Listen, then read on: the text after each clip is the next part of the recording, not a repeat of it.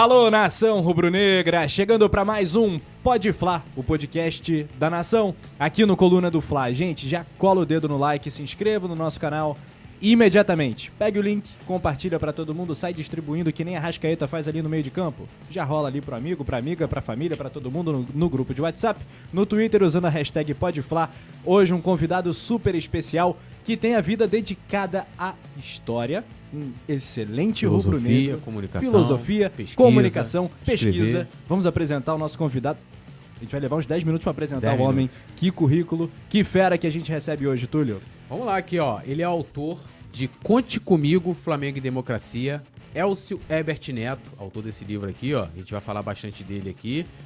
E o cara é fera. Eu vou falar que é tanta coisa que ele já fez muita coisa e principalmente ligado ao Flamengo e ao esporte. Seja bem-vindo, Elcio. Hoje estamos junto aqui, é um prazer. Bem-vindo ao Pode Falar, a casa é sua. Que bom, que bom. Muito bom poder chegar, bater esse papo. A gente já estava pensando nisso há algum tempo. Legal, legal compartilhar um pouco esses momentos bons que vocês passam aqui, porque agora o time voltou a ter momentos bons. Pô, finalmente.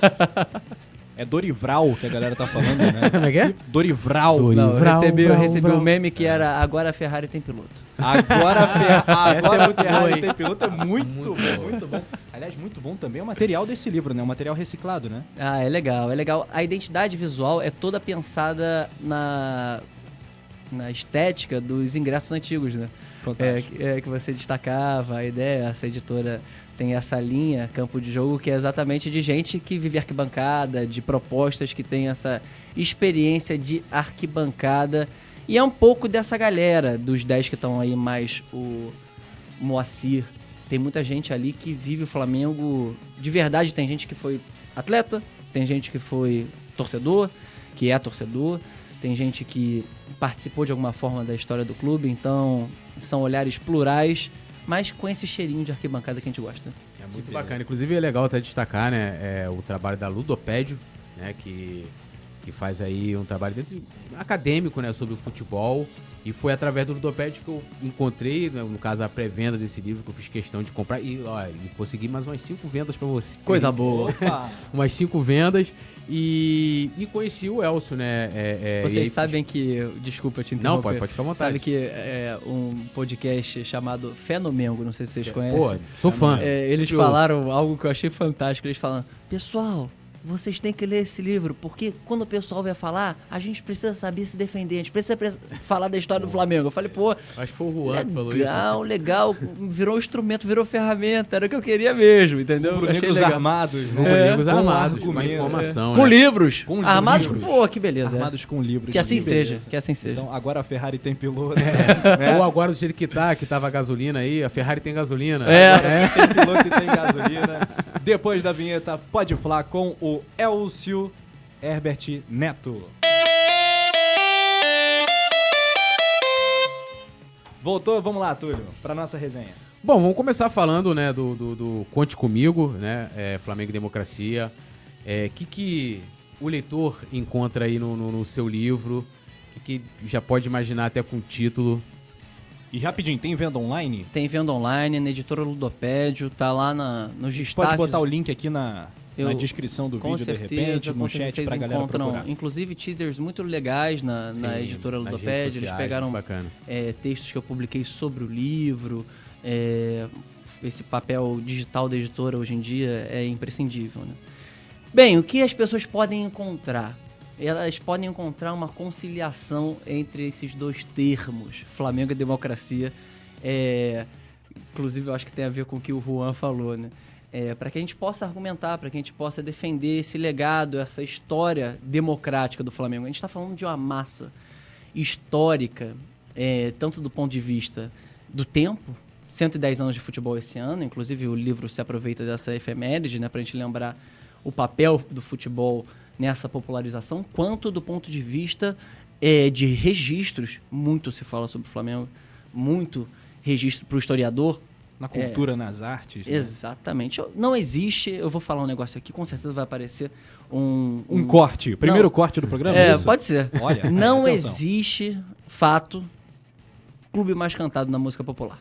Não existe. Não existe, não existe. E assim, em todas as suas frentes. Uhum. É, o futebol a maneira como o Flamengo se articula com a vida popular, é algo que é tão denso, tão difícil de explicar, que torna o trabalho do, do pesquisador um negócio complicado. Porque onde você vai procurar? O que você vai procurar? Qual vai ser a massa dos registros, sabe?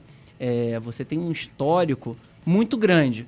Mas, aí foi a minha proposta, essa tentativa de conciliar algo que para mim nunca teve distante, Flamengo e democracia, mas talvez para outros estivesse, é, foi fazer isso da forma mais coletiva possível.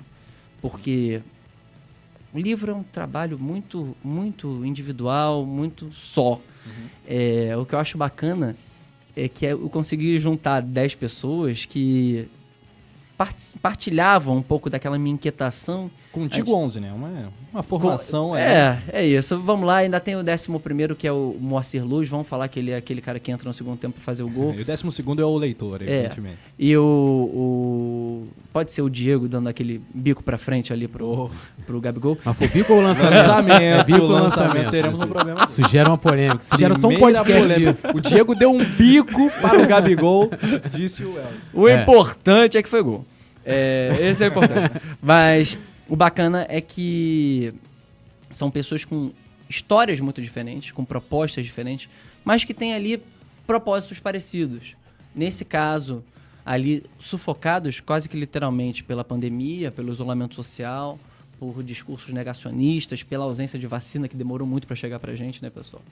É, o que acontece é que as pessoas compartilham dessa necessidade de lembrar da importância da democracia e lembrar da importância do Flamengo para a democracia e vice-versa. Assim. É importante a gente pensar que o clube viveu boa parte da sua história em regimes democráticos e isso faz parte da sua história, sabe? É, compõe essa, essa mitologia, mas acima de tudo essa paixão que o torcedor tem pelo Flamengo. É, não, e, até, assim, a gente tem aqui, né, a, a, os participantes, é, o Afonsinho, o Benegão, Fabiana Beltrame, Jardim Macalé, Jaime de Almeida, Nando Antunes Coimbra, Elza Soares, Ildegar Angel, Luiara Franco e Nayan Bentroudo. É isso? E Nayan Bentroudo, baterista do Bugarins, que foi do aí. Macaco Bong. E o nosso querido Moacir Luz também.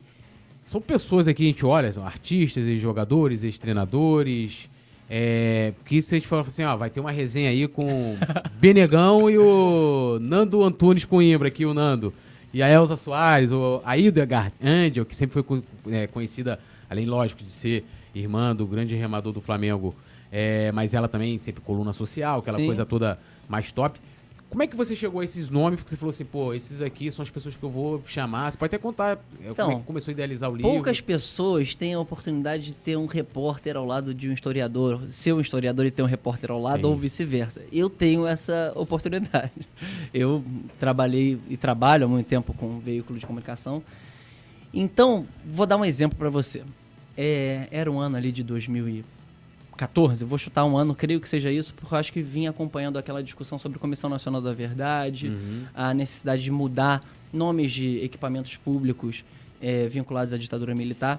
E veio aquela ideia de mudar o, o nome do engenhão para ali no primeiro momento, para que era João Avelange, uhum. para João Saldanha. Uhum. Aí surgiu a ideia de conversar com uma pessoa que lidou com o, o João Saldanha próximo e que é muito, tem muita clareza nas ideias, que é o Afonsinho. Então eu conheci o Afonsinho ali, é, como repórter.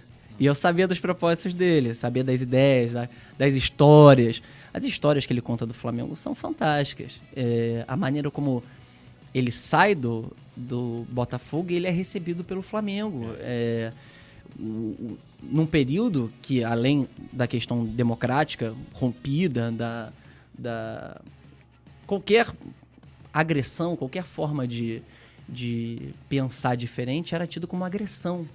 Então, é, ele recebe, o Flamengo recebe o Afonsinho, cabeludo e barbudo, que inicialmente foi a, a grande questão do Zagallo com o Afonsinho, né? Pelo menos essa é a retórica assumida naquele momento. E o próprio Zagallo está no Flamengo de novo. O Zagallo participa da saída dele no Botafogo e ele está no Flamengo quando o Afonsinho chega ao Flamengo. Então, é, como é que é isso? Quais são as disputas? Aí você começa a imaginar ele contando um pouco da resenha que você falou, como é que é. Eu tive o prazer de conversar com toda essa gente. E foi fantástico, porque as histórias dele contando aquele Rio de Janeiro fantástico, lindo. É, as disputas, a maneira como essa gente brigou pelo Flamengo, brigou pela democracia, o carinho com que ele fala do Flamengo, da receptividade que o Flamengo teve num momento muito difícil para ele. E esse é um caso. O repórter ajudando o, o historiador.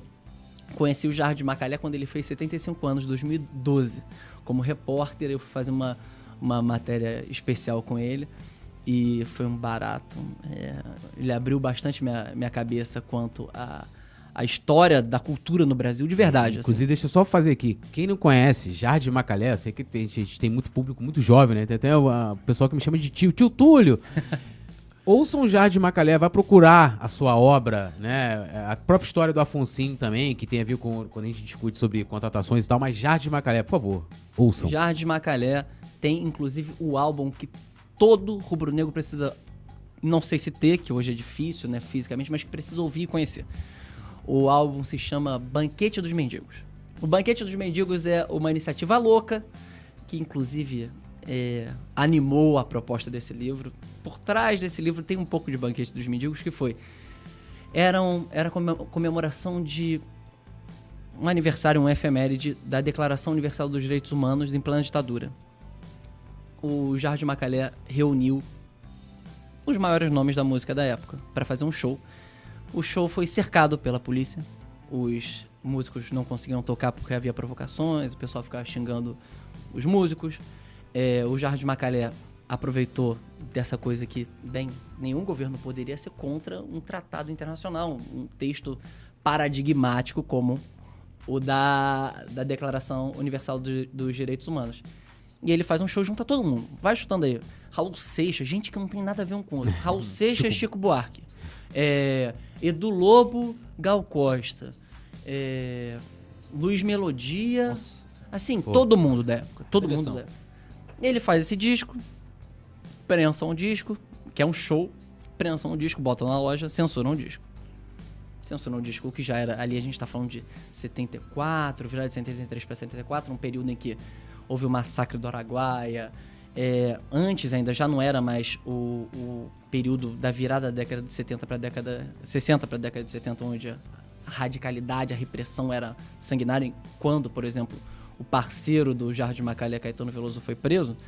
É, ali ainda tinha uma ditadura muito pesada. Conclusão, onde é que o Flamengo. O cara tá ouvindo aqui, não tá entendendo. Por que, esse cara tá Cadê falando o Mengão? Cadê é. o Mengão aí? Então, aí, essa é a história para mim mais bonita do, é.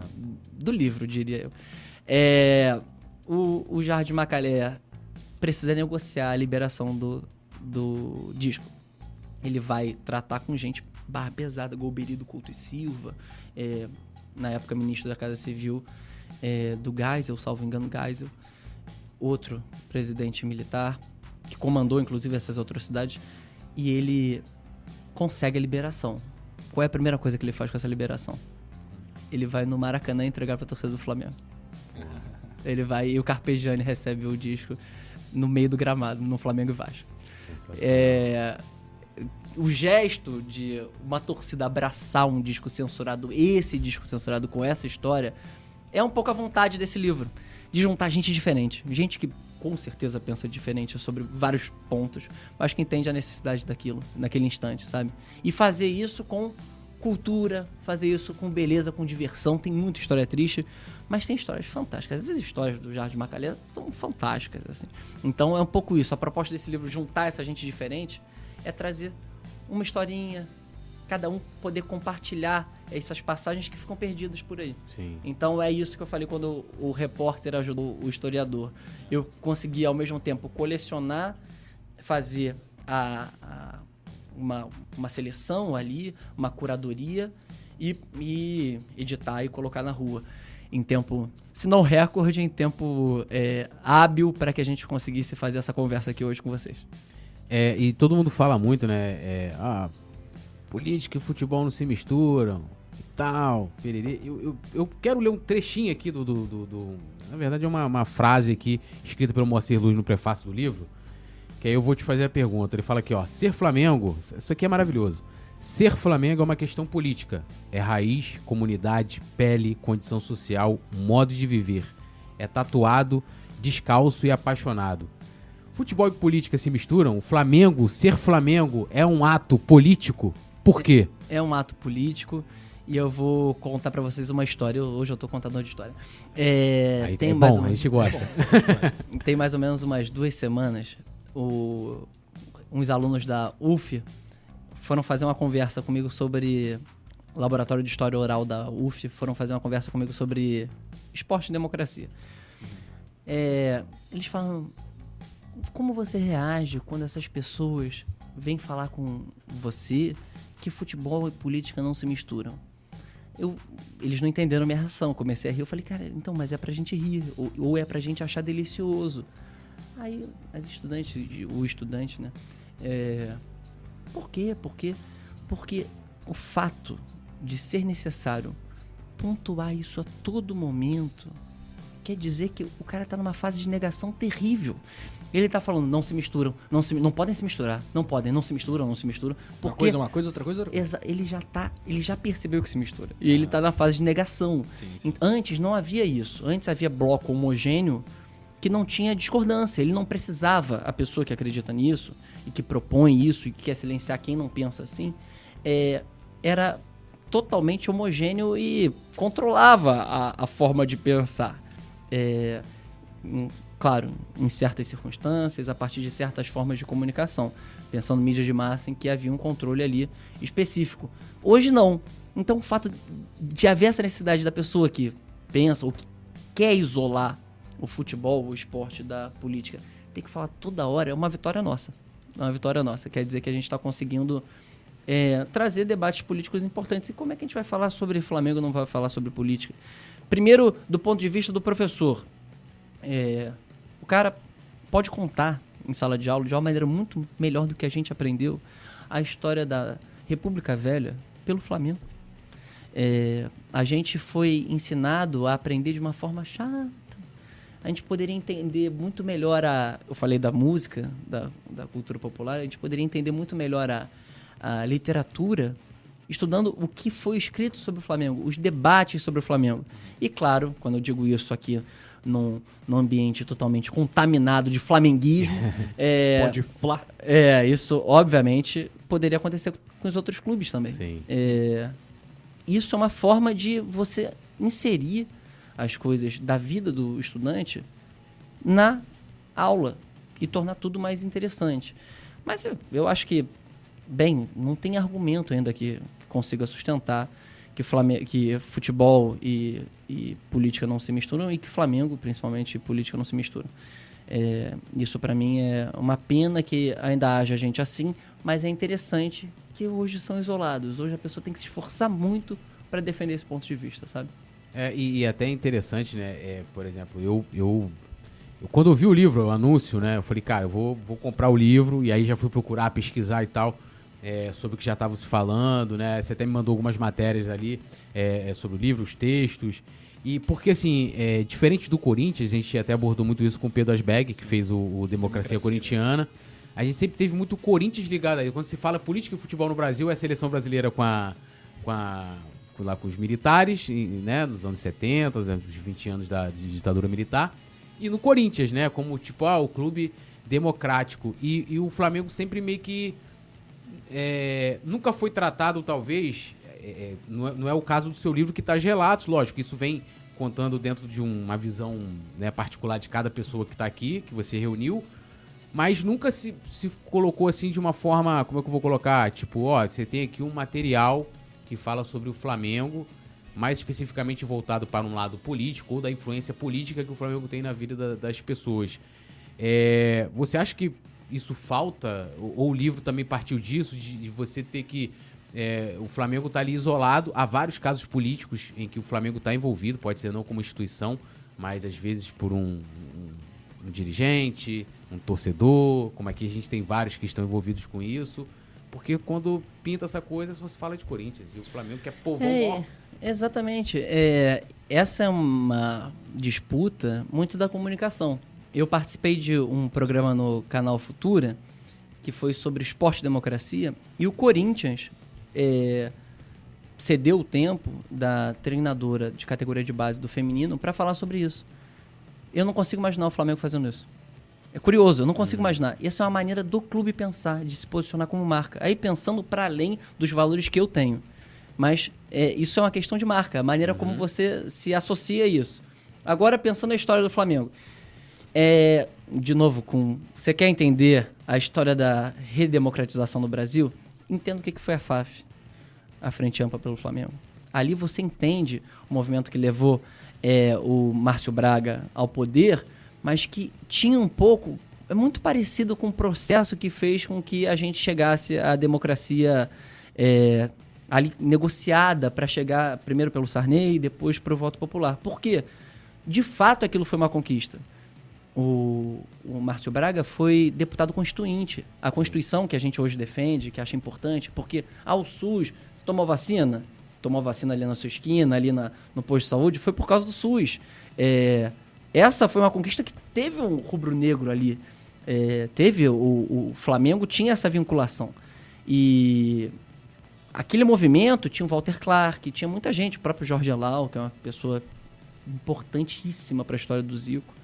É, o Zico sempre faz questão de pontuar a necessidade é, de lembrar o Jorge Lau, que foi alguém que tirou dinheiro do bolso para que ele fizesse todo aquele trabalho muscular para se tornar o Zico.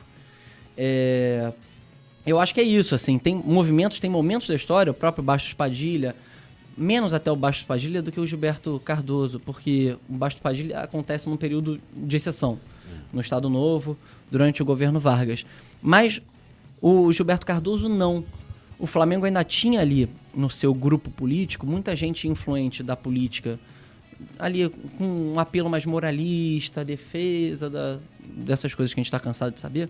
Mas é, o Flamengo se manteve vinculado aos valores ali da década de 30, que é ser popular, que é defender o, povo. Está vinculado. O que, que faz o Flamengo ser desse tamanho? É que ele está vinculado com a vida do povo. É, a maneira como o, o Flamengo se vincula a essa vida se dá de várias formas. Mas, por exemplo, a gente estava comentando a, o diferencial da festa sim, do Flamengo. Sim. No caso do Corinthians, por exemplo, por que, que ele também tem essa abrangência? O, o diferencial do sofrimento. Sem a maneira dúvida. como eles, eles é, reforçam o sofrimento. É. O Corinthians se joga bem, o cara já tá. Ah, não sei se vai ser assim, então não Sim. pode ser. A gente não, a gente é a festa, a gente quer farra. Uhum. Tá 1x0, a gente tá e aí, vamos lá? Aí já tá, começa a festa, já começa a cantar 1x0 contra o Bangu é rumo a Tóquio. É isso aí. É isso, entendeu? Então, a, essa vinculação ao popular é inegável na história do Flamengo. É, não dá para escapar disso. E é isso. Aí chegamos a, ao ponto de ter que reforçar isso. Como a gente pode reforçar isso? Eu poderia reforçar, como em, tra em trabalhos acadêmicos, reforçar numa narrativa, eu na pesquisa e tal. É, isso eu faço, mas não em forma de livro. Uhum. Eu acho que em forma de livro era importante que as pessoas participassem e demonstrassem o quão plural e pessoas, não qualquer pessoa, é o Sim. Soares, entendeu?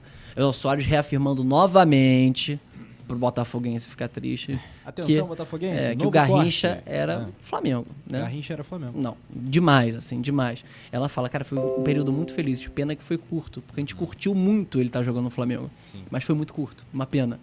É, e também com todos os problemas físicos que ele já vivia. Mas é um pouco isso. A relação, o diferencial é essa vinculação. E essa vinculação que a gente tem, e que milhões de pessoas têm com o Flamengo, com, a, com essa capacidade de comemorar, de celebrar, de rir. O riso no Flamengo é o diferencial. Né? É, isso é inescapável, isso não pode ser isolado política e esporte, entendeu? Isso obriga que haja uma cola, um cimento, entendeu? Flamengo e Corinthians são os mais amados e os mais odiados. Você acha que é por isso? Eu acho que é por isso. Eu acho que tem, obviamente, é, por exemplo, no caso do Flamengo, o fato do riso, o deboche. Entrar na mente do adversário. Do é, o deboche é um negócio que é mal encarado sempre. E o é. Flamengo é muito riso. É, o tom do riso dificilmente é compreendido pelo, pelo rival. E é uma coisa que vem da raiz carioca do Flamengo. Isso, Eu queria demais. muito que você comentasse essa relação do Flamengo com o Rio de Janeiro, que é ainda hoje a gente pode colocar como a capital cultural do Brasil, né? Sim. É, e o Mengão, é claro, é um time nacional, é uma marca do Brasil. É, o Flamengo é Amazônia, o Flamengo é o Nordeste, mas o Flamengo tem a sua base aqui no Rio. Queria que você falasse um pouquinho sobre isso, essa influência até na, na vida cultural do Brasil. É, é por ser um time do Rio de Janeiro? Ah, com certeza. O fato do Distrito Federal ter sido aqui, obviamente, torna o, o Flamengo com maior capacidade de reverberar. Uhum. Mas, de novo, é aquilo que a gente estava conversando um pouquinho antes das câmeras serem ligadas. É, a gente pode encarar isso de duas formas. A forma tradicional, que eu acho meio com cheiro de naftalina, velho, uhum. que é você vai falar, não, porque aqui é, era a sede do, do poder uhum. e o poder queria controlar, porque o futebol é uma forma de alienação. Sim. E o Brasil inteiro foi controlado por uma paixão que torna todo mundo irracional. Essa é uma forma de, de interpretação que eu acho ruim. Ruim. Que nem se sustenta nos fatos, nem se ampara nos fatos. E tem a outra. Quer entender por que, por exemplo, a questão do riso. Por que, que o Flamengo foi capaz, a partir do Rio de Janeiro, de mobilizar tanta gente? É, de convencer tanto, tanto rubro-negro por aí. O que, que tinha no jeito do Flamengo uhum. que atiçou tanta gente, que fez tanta gente se apaixonar? Porque é paixão, entendeu? Porque é paixão. É, para além das pessoas quererem ser, quererem ser jogadores de futebol e tal, é, passa um pouco por essa vinculação do time. Eu vou contar outra história. É, eu sou um péssimo jogador de futebol. É, é. é qualidade baixíssima. Você se identifica, Rafa? Claro que não. eu, eu sou, sou ruim, assim, sofrível. É, mas eu, como muita gente, eu tentei ser jogador de futebol. É eu fui muito por conta disso, porque o futebol para mim nunca foi só uma forma de, de diversão, de um lazer ali do colégio. Era uma coisa que mobilizava mais, sabe? Mais. E o Flamengo acima de tudo, sabe? É, então, beleza, eu fazia a escolinha do Flamengo e tal. Aí eu cismei que eu queria fazer peneira do Flamengo. Anunciou em algum lugar, acho que no jornal, que ia ter peneira do Flamengo. Na época, a peneira era no Sendas. Ali atrás da Via Show, não, em Mesquita, tempo rubro-negros, que hoje estão da moleza aí, que ficam falando que o Flamengo tem que ganhar tudo, que é. Ó, pessoal, a gente já roeu um osso duro, hein? É, já roeu um osso duro. É, era atrás da Via Show, um campinho sofrível. Aí eu fui ficando lá. Eu comecei Botar a treinar. culpa no gramado, tá vendo? Não, é. não. Calma, calma que piora. É, calma que piora. É, eu fui ficando lá. Primeiro eu falei, não, sou lateral, sou lateral. Aí, direito ou esquerda? Direito. Aí, lateral, lateral direito. Aí, sete minutos de jogo, o cara fala, vai para trás. Tu é zagueiro. Só pode ser zagueiro. Aí tá. E como é que funcionava a peneira? Eu não sei se ainda é assim hoje. A peneira é, tem ciclos que as pessoas saem e outras continuam. Saem, continuam, saem, continuam, até que chega o fim da peneira de um ciclo. Meu ciclo foi muito longo. Eu não sei se foram duas peneiras, mas eu fiquei lá, eu me recordo, uns dois ou três meses. E todo mundo saiu e continuava. Eu falo, não é possível. Chegou minha vez, vou brilhar. Vou brilhar, vou brilhar, Mengão. É... Eu acho que era por, por, causa do porte, porque ficava só eu e o goleiro. O goleiro eu acho que porque tinha muita, muito pouca gente querendo ser um goleiro. E eu lá. Conclusão, daquela peneira que acho que foram umas 80 pessoas. Saiu uma pessoa, que eu nem me recordo o nome, gostaria muito de saber para saber o destino, sabe? O que, que aconteceu. Mas aconteceu algo que foi para mim incrível, que cola um pouco pra, pra chegar na, no papo do repórter que chegou nesse livro, que ajudou o historiador. É, eu fui cortado, é, na hora todo mundo chorando e tal. Mas eu fiquei completamente louco, porque quem me cortou era um cara que eu já tinha ouvido falar muito sobre ele que ocupava meu imaginário. Eram tipo os, os heróis, assim. Meu pai é um rubro-negro lunático, então eu ouvia muito. Aí quando eu vi, eu já tinha visto a cara, porque eu sempre fui tarado por futebol, por ficar pesquisando. Então eu sabia o rosto, era o Andrade. O Andrade me cortou. Eu falei, cara, o Andrade tá me cortando, eu não sabia se eu ficava triste. Na hora eu fiquei triste. Aí meu pai me deu um tapinha. Filho, você foi cortado pelo Andrade. Aí, conclusão, só pra fechar. Pro seu pai foi uma honra. Né? Exatamente. Não, meu pai, desde Pô, o começo. Tá. Desde o começo, meu pai falava assim: é.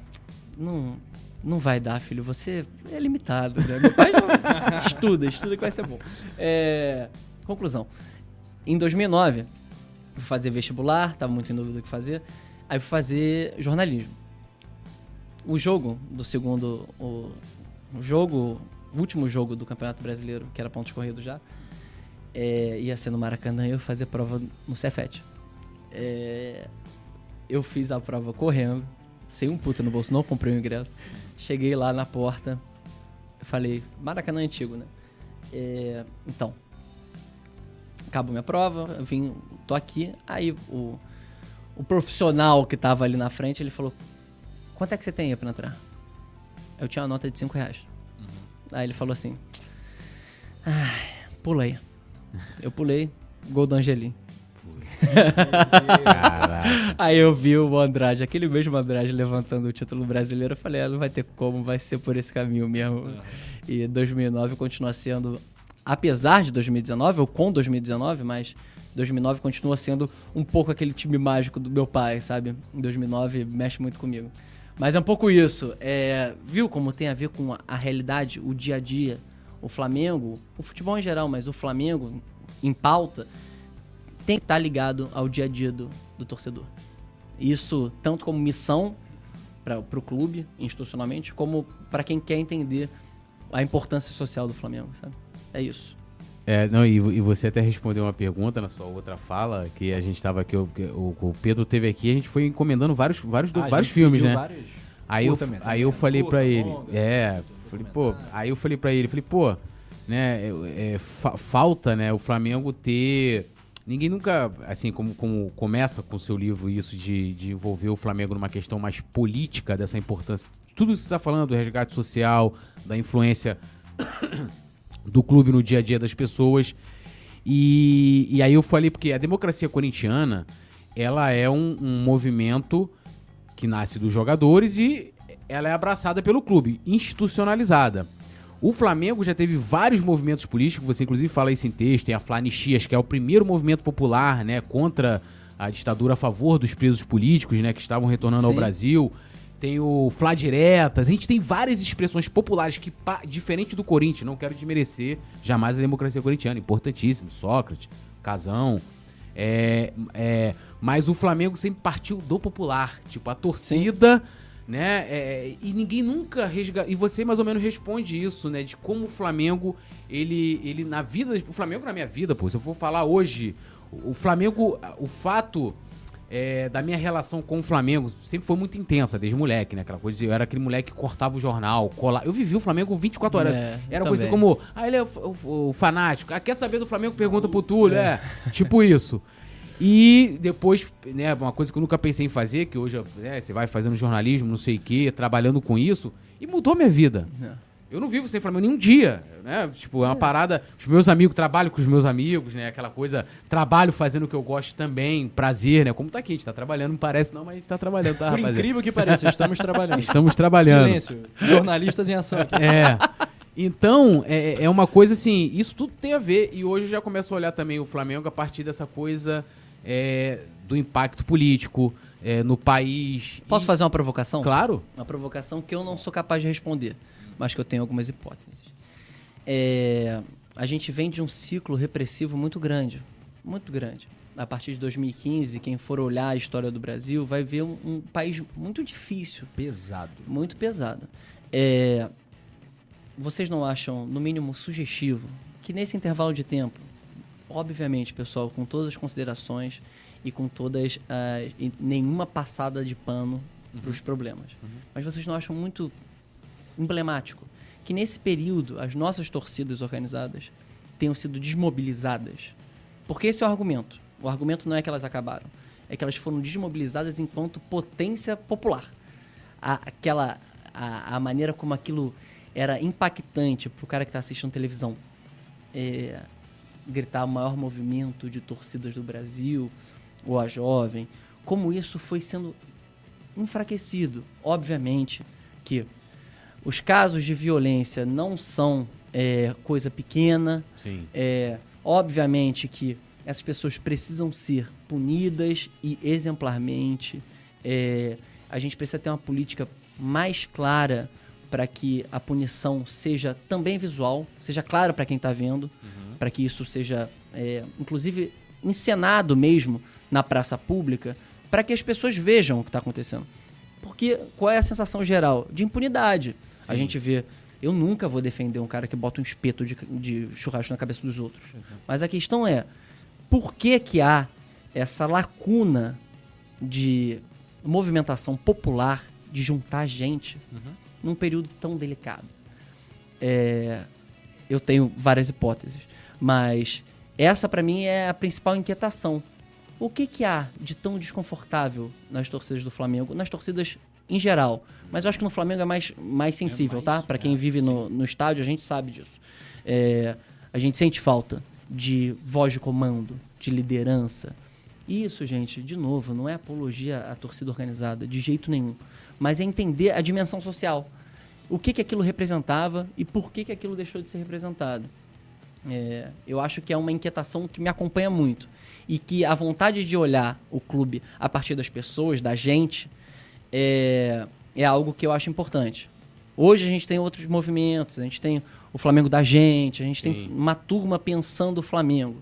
É, eu acho isso importante. Mas aquilo, aquilo, com aquela expressão, com aquela clareza, é curioso. Eu tô, eu tô até arrepiado só de lembrar, porque eu me lembrei da exceção nisso tudo, que é Flamengo e Atlético Mineiro. Sim. A mobilização do ótimo. inferno rubro-negro. Ótimo, ótimo. Eu vou dar um... disse que queria comentar sobre ah, isso, é tô ótimo. muito curioso para saber. É, mais uma história, lá, senta que lá vem a história. é, final... É um jogo histórico, é um momento histórico Demais. para a torcida do Flamengo, foi a maior festa do novo Maracanã. É retomada. É um é sentimento de retomada. É um sentimento de retomada. Não sei se não sei se é do novo Maracanã, mas nesse momento específico, com certeza. É um sentimento de retomada. A gente que acompanha o Flamengo Sim. sabe quando tem essas é. viradas. O Flamengo Demais. contra o Santos do Andrade é. em 2009. É, esses episódios que você fala, nossa, Flamengo e Goiás de manhã, entendeu? É, em 2019. É. São esses jogos que você fala, ih, tem alguma coisa. coisa. E nem sempre é só o que está acontecendo no gramado. Esse é um caso importante por quê? Esse jogo teve muita invasão muita invasão. invasão. E esse jogo me, me, remete à final da Copa Sul-Americana de 2017. 2017. Muita invasão. O que, que eu acho curioso e tem a ver com isso que eu tô falando para vocês? É, o ingresso mais caro do Flamengo, do Maracanã, não é o do setor norte. Não é o do setor norte. Tem ingressos mais caros. E a invasão geralmente se dá pelo Bellini, por ser uma frente maior. Eu não sei, dessa vez me falando que foi pelo outro lado. Foi mas... pela, pelo setor norte. É. Isso, mas geralmente, isso vai corroborar com o que eu vou falar. É, o Bellini, por ser aquela frente maior, é. as pessoas empurrando e, e fica incontrolável. Tanto que depois eles aumentaram o arco de isolamento é. para evitar isso. Eu entrei, eu comprei leste nesse jogo. E eu entrei pela, pela leste. No Flamengo Atlético Flamengo, ou Flamengo, não, Flamengo, Flamengo Independente? Independente uhum. é, 2017. É, e eu entrei com a multidão. Eu entrei com a multidão a ponto de, do Fantástico. Tem eu no Fantástico da foto, todo mundo entrando, eu tô com o meu ingressinho assim. Ah, Ainda bem que tá com ingresso, mas você, mas você tá assim correndo, não. de repente dá confusão, tipo, o cara lá. Aí o recolhe, a invasão, aí tá você. Eu tentei, passar, né, eu tentei passar na catraca, mas a catraca tá quebrada. Aí, aí o professor, olha lá, lá, mãe, meu professor é. lá, aí você entrando correndo. Aí eu tô com o ingressinho lá com a cara de pô. Mas por que, que eu tô contando essa história? Uhum. Eu, todo mundo entrou pela, pela, pelo setor leste. E qual, foi, qual, qual seria o movimento se a gente pensasse a questão do valor do estádio como uma, um valor igual ao valor da torcida? Que as pessoas entrariam por ali e ficariam ali. Por quê? Vários argumentos. Porque ali tem a melhor visão, discordo, mas que ali é o ingresso mais caro, Sim. que ali é o local centralizado. Todo mundo estava indo para o setor norte. Por uhum. quê? Porque ali é o lugar da torcida. Ali ocupa esse imaginário que eu falei. Essa sensibilidade da, da história. Porque ali, naquela esquininha, na frente da bandeirinha do antigo Maracanã, era onde meu pai assistiu o jogo. E provavelmente o pai dos, dos pais. Sim. E por aí vai, entendeu? É, isso, primeiro, é algo que não é calculável. E segundo, é algo que não pode ser contido. Então, de novo, não tô defendendo atrocidade. Sim. O que eu estou fazendo é mostrar que existe gente ali. Existem propósitos, pessoas. Demandas estão... reprimidas. Isso, existem pessoas ali. É um movimento social, é um movimento de sociedade. Então, quando você encara o Flamengo assim, é, as coisas ficam mais claras para a gente entender, por exemplo, agressividade, por que as pessoas estavam pulando para aquele lado, algo que seria irracional se você solta um gringo aqui. Um gringo que entendesse de futebol talvez Sim. concordasse. Mas um gringo fala: não, mas espera aí, eles estão entrando por aqui, estão pulando para o ingresso mais barato, Sim. isso não faz sentido. Mas faz sentido. Sim. Porque isso é Flamengo. Entendeu? É, e deixa mais claro ainda a, a incapacidade de compreensão é, de dirigentes dessa dimensão social.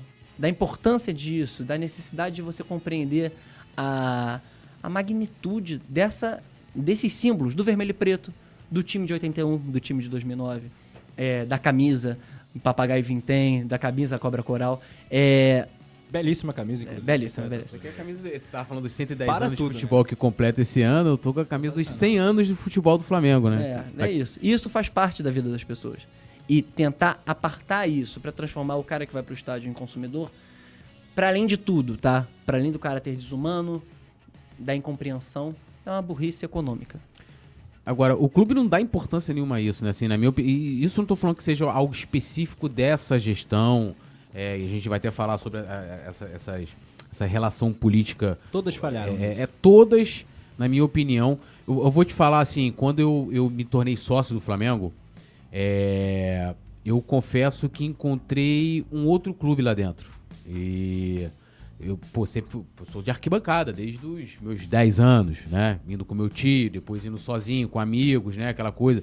Depois indo a alguns jogos com organizadas. É... E ali, pô, eu falei, pô, o Flamengo é isso aqui, né?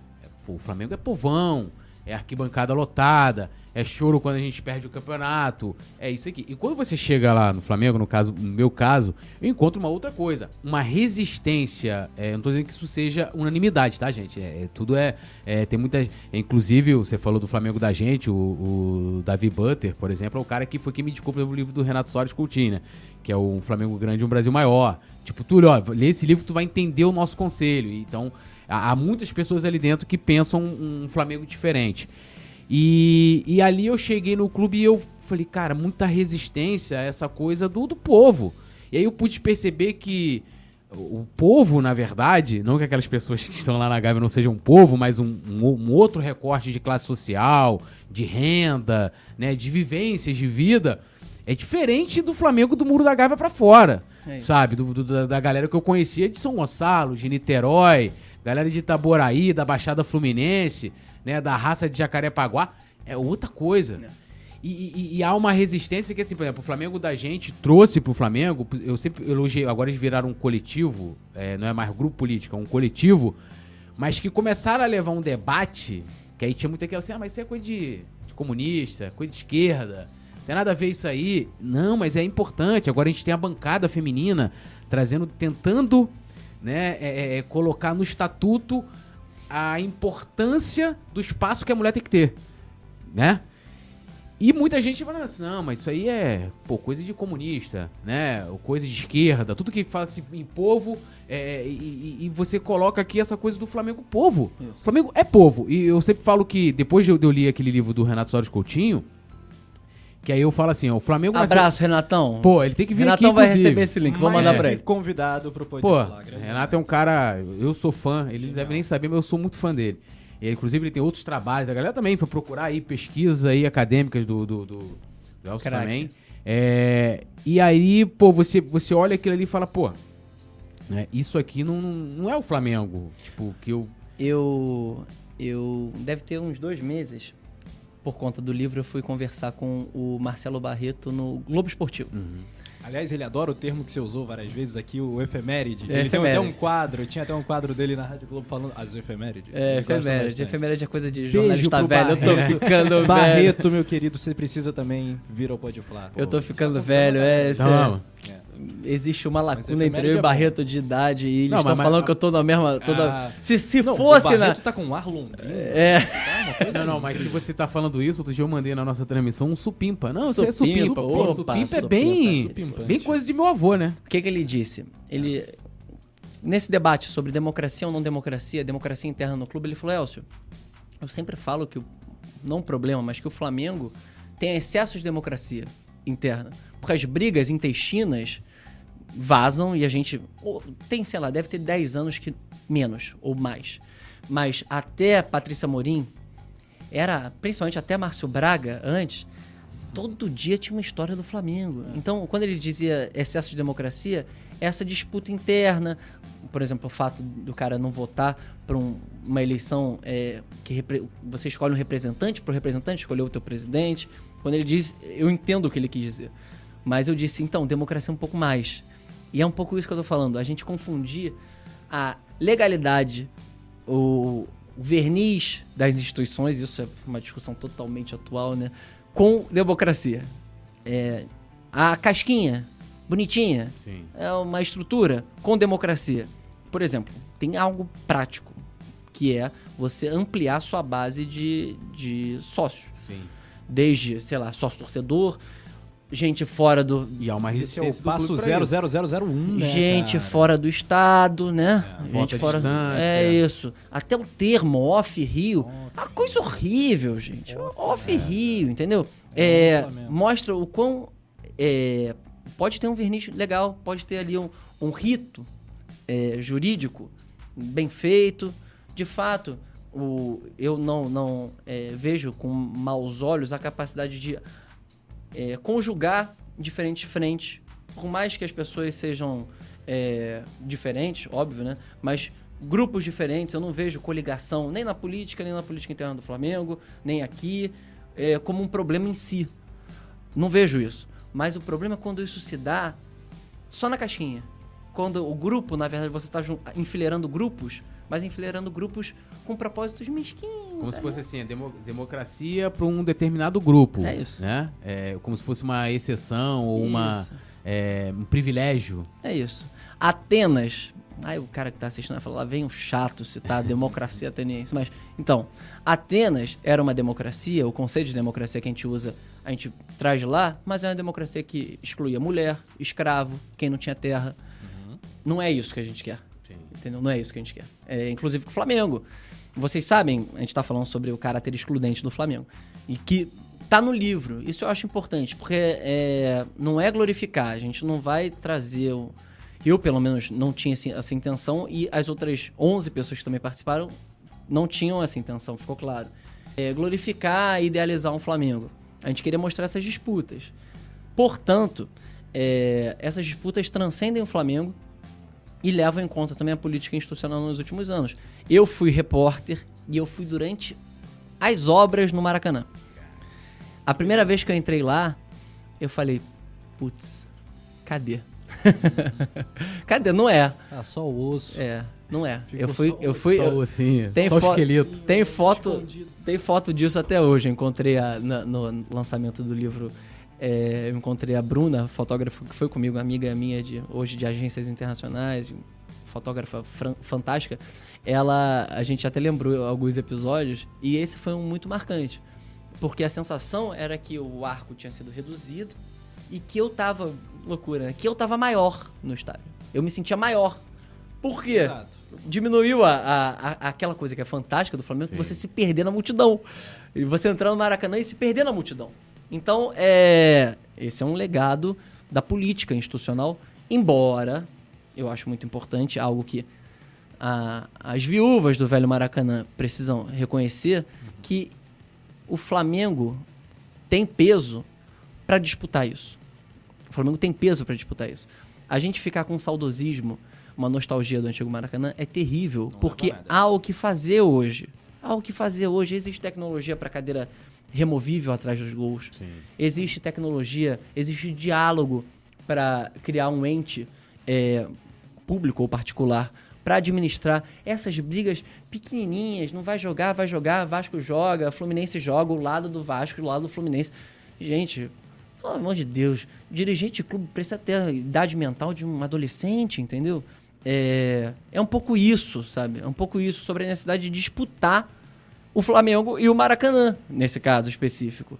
É, a gente está numa eleição agora para o governo do estado, isso deveria ser pauta. Sim. Isso deveria, o Flamengo, ou as torcidas do Flamengo, ou as torcidas dos clubes, deveriam pautar isso na política institucional. Não, inclusive, a gente é, já iniciou já o convite já para o, no caso, governador e pré-candidato, para vir aqui. A gente quer falar bastante aí de, de Maracanã, proposta para o esporte, melhoria, porque se fala muito, ah, vamos lá, Parque Olímpico, pega e joga. Tá, mas a que custo? O que, que isso vai custar pelo que tem lá hoje? Deodoro, pô, tu vai, vai tirar ali, aí beleza que é um, uma questão do governo federal, mas é, vai, vai para onde aquilo ali, os equipamentos que lá estão? Maracanã vai fazer como? Eu acho o Parque Olímpico uma pena. Só essa ideia ser aventada uma pena. Porque, primeiro, fizeram uma obra no Maracanã. Se era para fazer isso, deixava o Maracanã como estava e criava outro estádio. É. Isso não faz muito tempo, gente. eu vivi, eu não sou tão velho assim, pessoal, sou mais novo que o Marcelo Barreto, é, e eu vivi três reformas estruturais, a para o Mundial de 2000, a para o PAN e a para a Copa do Mundo e Olimpíada. Bem, isso não faz sentido. E você fazer todo esse processo de restauração para construir outro estádio. Se era para construir um estádio supersônico, gramado que sai, óculos 3D e IMAX, que fizesse na Barra da Tijuca desde o princípio. Tinha espaço para isso. cara da Barra da Tijuca. Exatamente, inclusive. tinha espaço para isso. É, a discussão é como que se deixa um patrimônio erodir na nossa frente e depois, depois dessa erosão a gente ainda vai inviabilizar um equipamento público. Qual vai ser a serventia no Maracanã a partir de agora, gente? É. Entendeu? Isso não pode, isso não faz sentido, sabe? Isso não é pertinente, isso não faz Mas sentido. Mas tu não acha que o Flamengo tá meio que blefando, assim, usando, utilizando isso, tipo, ó, vou construir aqui um estádio próprio, ó, o Claudio Castro, vou deixar vocês aí, ó, vai ficar, vai ficar ruim pra virar elefante branco Eu tal. lembro, é, no fim do governo é, Pezão, teve um termo de ajustamento de conduta pro estádio da Gávea. Uhum. Não sei se você lembra, no, fina, no finalzinho, com bandeira. Uhum. Qual era a ideia naquele instante? É, era muito essa. A gente faz se a gente quiser. Então vem o Maracanã, ó, você tem que ser grato Sim. a mim. É, meio que não colou, né? É. Primeiro, porque a estação, que a, a condição para que houvesse aquele estádio seria a estação da Gávea, que tá lá, hum, não saiu. Que é um dos maiores absurdos. Né? Absurdo. Né? E ela absurdo. está aqui embaixo, isso, ela existe isso, isso. e é bilionária. É isso, é, é, é um crime, crime, entendeu? Um crime, inclusive, o pessoal queria tacar terra em cima dela há dois, três Fechar anos. pra sempre. É. Então, assim, nesse cenário, eu acho, inclusive, o estádio, olha que loucura, eu acho o estádio na Gávea mais socialmente é, coerente do que o estádio na Barra da Tijuca. Como é Não, que as pessoas vão voltar? É, seria coerente e acho que até, com todo respeito à Associação de Moradores, eu entendo que as pessoas é, já tive a oportunidade de entrevistar a presidente lá da AMA Leblon, mas assim, cara, quem fez o Leblon foi o Flamengo, pô. E além disso, é. a ideia inicial, pelo menos no estádio, era que fosse um negócio super tecnológico, um estádio acústico, fechado, para que fosse uma arena principalmente para o basquete, que o Flamengo jogasse lá para não depender de ninguém. Uhum. Não Sim. seria nessa, nesse tamanho que eles estão pensando é, agora. Mas, é, eu acho que aí envolve a questão social, a questão do que o Chico Buarque canta em caravanas, né? Vai vir as caravanas do Arará pra cá. É, isso. é, é por isso que, assim, ó, tem lá um metrô, lá uma estação que nunca acaba. Por que, que eles não brigam para acabar? Não tem interesse, né? Não tem interesse. Por que será? É. Por que será? O medo dele. Por que será? Então, assim, são, são, é, é, são discussões que vão além e que a pessoa fala assim: ah, discute isso não, pô, isso é política.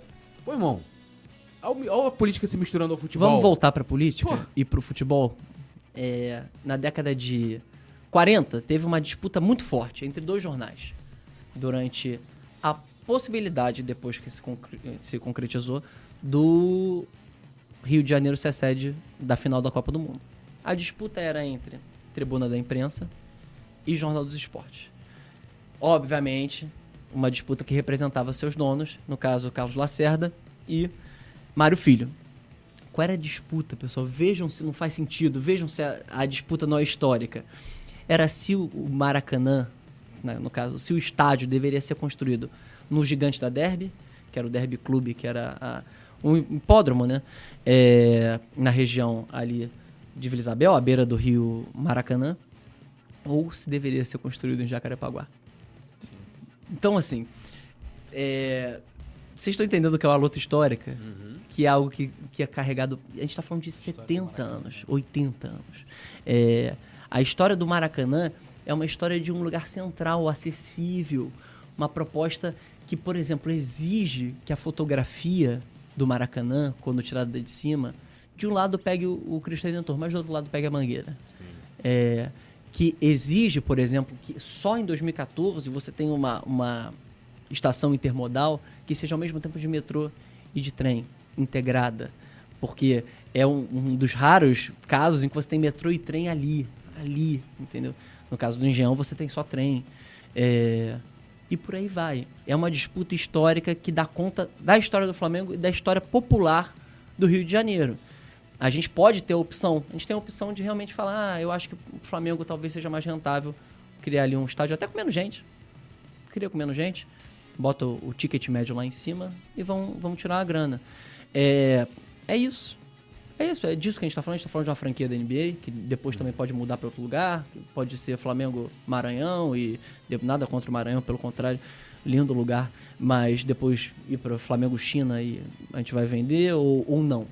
Ou a gente está falando de uma questão que construiu a nossa vida, nossa relação com nossos pais, nossa relação com a nossa família, nossa relação com os nossos amigos, é, que constituiu círculos sociais.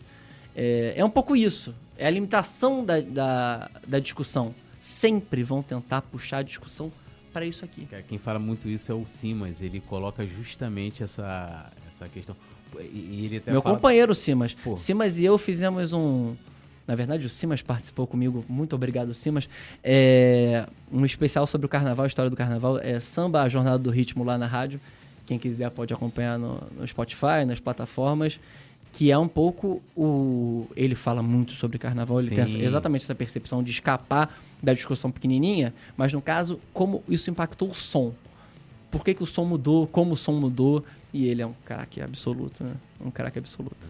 Tem que, tem que vir aqui também. O Simas é um, assim, um gênio e ele fala muito isso, dessa questão. E, e, eu lembro, eu vi recentemente uma live que ele estava participando que ele fala. Ele, ele ele falou, pô, sempre fui muito rabugento com relação ao Maracanã. Aí ficava pro meu filho, acabou o Maracanã, não tem mais. Ele falou, cara, eu tenho que parar porque meu filho tá construindo essa história lá, é né?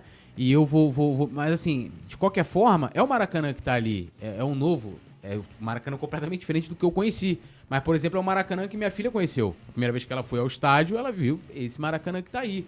Então já é uma coisa, por exemplo, meu contato com a minha filha no Maracanã é muito especial. Eu lembro do primeiro jogo. Claro. Como é que foi, né? É Quem fantástico. fez o primeiro gol, inclusive foi um Flamengo e Atlético Mineiro, o Flamengo ganhou.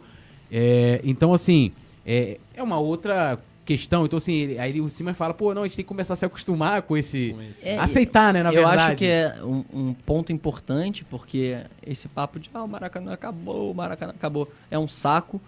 Aceitar que não vai ser igual. Mas, mas lutar para mudar. É, mas são fases, né? É tipo, eu, eu falo isso, eu não tô falando isso de, de, de, sacanagem. Assim, eu tô falando sério. Eu até falei aqui com o Pedro que quando eu assisti Geraldinos a primeira vez, eu só ali, pô, Geraldino, sei lá, assisti em 2015, 16, Maracanã, ele foi reformado e foi entregue em 2013, 13. né? É, ali naquele documentário eu tive a percepção de que aquele Maracanã que eu conhecia acabou. Eu cheguei a chorar. Porque, né, aí aquela coisa muito representativa de começar a gravar com Geraldinos. Uhum. E aí ele faz o recorte dos 10 anos depois e aquelas pessoas que estavam no Maracanã estavam em casa. E é uma coisa que eu assim, que eu sempre pensei assim, eu não quero ficar assistindo na televisão, eu quero ver o jogo do Flamengo. Lógico, não todo jogo, até pela questão financeira, mas o jogo que eu puder, eu quero ver no estádio. Porque para mim a coisa do batismo, não desmerecendo quem nunca teve oportunidade de ir no estádio, é porque a gente tem milhões de torcedores do Flamengo que nunca foram. O que também é um problema grave. O livro tem o depoimento do Inayan, é um pouco a, a vontade de dar conta desse torcedor que mora fora. E aí, não existe Flamengo para eles? Eles pagam esse sócio torcedor de fora, que o cara ganha um. Então, mas aí eu acho que entra muito nessa questão que você está falando da, da, da, no início, da experiência que a pessoa, que, no caso que o Flamengo proporciona para essa pessoa para se sentir representada ou para ela, porque eu, assim, porra, o cara que tá lá, você tem histórias de pessoas que nunca foram ao Maracanã que amam tanto o Flamengo quanto a gente. Mas o Flamengo jogava muito em Juiz de Fora. O Flamengo agora fica jogando Mané Garrincha. Tem um negócio mais distante porra, do que o Mané Garrincha. É. Mané Garrincha, sério. Joga no Castelão, pô. Se é pra pegar estádio do. Sim. Se é pra justificar a obra da, da Copa do Mundo, Pô, joga no Castelão, joga em Cuiabá. Joga lá. O patrocinador, o banco parceiro é. É isso. Óbvio que é isso. Não, mas, mas antes do banco ser parceiro. Antes já ia direto. Antes já ia direto. Tem a ver com o círculo do poder. Claro. Com tá presente no círculo do poder. É do jogo. É do sim, jogo. Sim. Eu não tô falando. Eu não, não tô prezando por purismo. Não acho que o Flamengo vai salvar a nação. Ele pode salvar a sua própria nação. É, Pelo menos na segunda-feira, depois do jogo. Cara, eu, eu tava. É, é, é, eu, eu, eu tô lendo um livro, né? Já tinha ouvido assim, a história que é A Sombra do Gigante. É um livro é, brasileiro, o cara até torcedor do Inter, Leonardo Vignoli, eu acho, que é assim que é, menciona o sobrenome dele.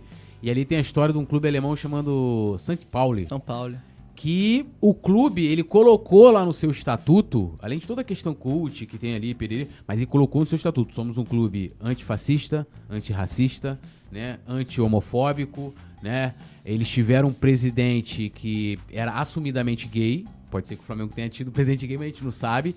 Até é... a discussão fantástica da Flaguei. A Flaguei minha pesquisa, desculpa te interromper. Não, pode, pode ir. Termina aí. Você, não, você é prioridade. Termina, não, termina, sua... eu vou lembrar, só me lembra que é flaguei. Termina aí, tá, só pra e, concluir. E ali eles colo, fazem questão de colocar, não só, tipo, eles pegam uma reivindicação popular, que aí começa com as casas que ali no, na, na cidade do bairro que foram ocupadas, e tem toda a história que o clube muda nos anos 80, porque no início eles não fizeram nada, por exemplo, com a resistência da, da, da, da, da Alemanha nazista, né? Não teve um clube de 1910.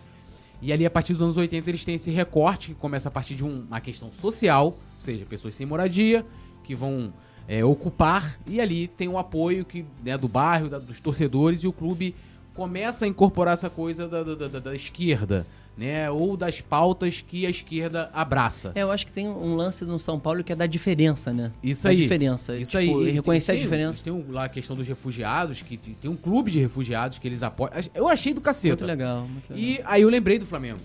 Falei, cara, será que o Flamengo um dia, não para ser igual, porque ali eles não pensam em ganhar, eles não iniciam uma temporada falando, olha, vamos sair aqui da, da, da, da segunda divisão para brigar pela Bundesliga e daqui a cinco anos a gente quer ser campeão da Champions. Não, não é. O Flamengo não. O Flamengo quer iniciar a temporada, a gente vai ganhar o que esse ano? Carioca, Copa do Brasil, Brasileiro. Mas por que não o Flamengo colocar no seu estatuto que é um clube antifascista, antirracista, entendeu? E, e, e, e se você colocar essa parada, os caras vão falar, pô, irmão, isso aqui não existe. Mas, é tipo muito assim, distante, é né? natural, né? Mas Porque é o cara distante. fala assim. É muito louco quando você precisa reafirmar o óbvio. É. Mas lá eles estão, ainda mais no país que tem a história que tem. É, é, é, e assim, porra, Túlio, você é antifascista? Porra, você precisa me perguntar isso? né? Mas, mas hoje a gente tá vivendo um momento que a gente tem que falar o óbvio também. E o, e o Flamengo teria que ser, assim como a gente. Tá, não, não vou fugir do assunto que a gente estava até levando, você vai poder entrar também na, na questão da, da, da Flaguei é, o Flamengo não poderia ter sido, e para mim foi, o clube que puxou o elitismo. Na Inglaterra isso aconteceu a partir dos acidentes que tiveram lá, e aí os clubes meio que foram obrigados a se elitizarem, né? Os estádios tiveram que tirar as grades, a, a, né? tiveram que se modernizar, aquilo foi uma obrigação a partir de um acidente que aconteceu. E o, aqui no Brasil aconteceu por conta das arenas, e na minha opinião, o clube que puxou isso foi o Brasil, foi o Flamengo, com os preços que foram cobrados no Maracanã em 2013, Odebrecht, né, intermediária e tal. Mas aonde eu quero chegar? É, você acha que é, é, há problema de um clube como o Flamengo reafirmar no seu estatuto, colocar lá como agora tem a bancada feminina, tentando colocar... Eu vou responder com fato. Uhum. Tá? De colocar o óbvio ali, antes de que a mulher tem que ter mais espaço, tem antes que ser antirracista. Tá? É, Stuart Angel foi campeão do quarto centenário pelo Remo do Flamengo. Isso. É... Os caras tiraram a placa dele. É, na verdade, eu posso fazer só um. Faço um adendo. Um adendo. Faço adendo, é, embora você sabe que é simbólico, tá? Sim, Mas vai, não, fazer. O que eu ia fazer é o seguinte, que a placa do Stuart, ela foi inaugurada em 2010. Sim. É, foi na gestão da Patrícia Murino, tinha toda essa polarização também. É, e aí ela foi retirada em 2016 pelo porque o Flamengo alugou aquilo ali pro Comitê Olímpico e o Comitê Olímpico pode ver que no Maracanã eles tiraram o Calçada da Fama, se perdeu muita coisa também. E tirou e perderam a placa do Stuart, mas aí até para contextualizar o pessoal, o Flamengo da gente fez uma vaquinha, inclusive eu comprei a camisa para refazer, falou Flamengo, você não vai ter custo nenhum com o memorial do Stuart que tava lá no Remo, a gente vai dar. E aí você vai. Pode continuar. Não, essa é a minha resposta sobre a possibilidade de botar no estatuto. Explicando quem é Stortiangel, pessoal, sem é, me esquivar de dar nome aos bois, tá? Porque um, eu acho que um problema. Essa história é contada no livro, tá? É um problema da nossa democracia porque durante muito tempo a gente tentou conciliar. E conciliar dos dois lados. É, Stortiangel foi, de fato, um, um campeão no esporte pelo Flamengo. Stuart Angel é filho da estilista Zuzu Angel e ele militou no MR8, que era o Movimento Revolucionário 8 de Outubro, que foi uma das é, organizações de luta armada contra a ditadura militar. Luta armada, tá? Eu não vou falar aqui, porque existe uma forma de você dar suavizar. uma... Suavizar. É importante que a gente pontue isso. É, você quer discutir se a luta armada foi uma boa ideia ou foi uma ideia ruim? Eu acho que os mortos enfileirados justificam que foi uma ideia ruim. Mas era luta armada e ele foi uma das pessoas que morreram. É, ele morreu intoxicado com, é, com gás do carburador de um carro da polícia, é, depois de tortura. É, a família ficou procurando durante muito tempo o Stuart Anjo. Qual é a importância desse nome? Porque ali tem gente muito diferente.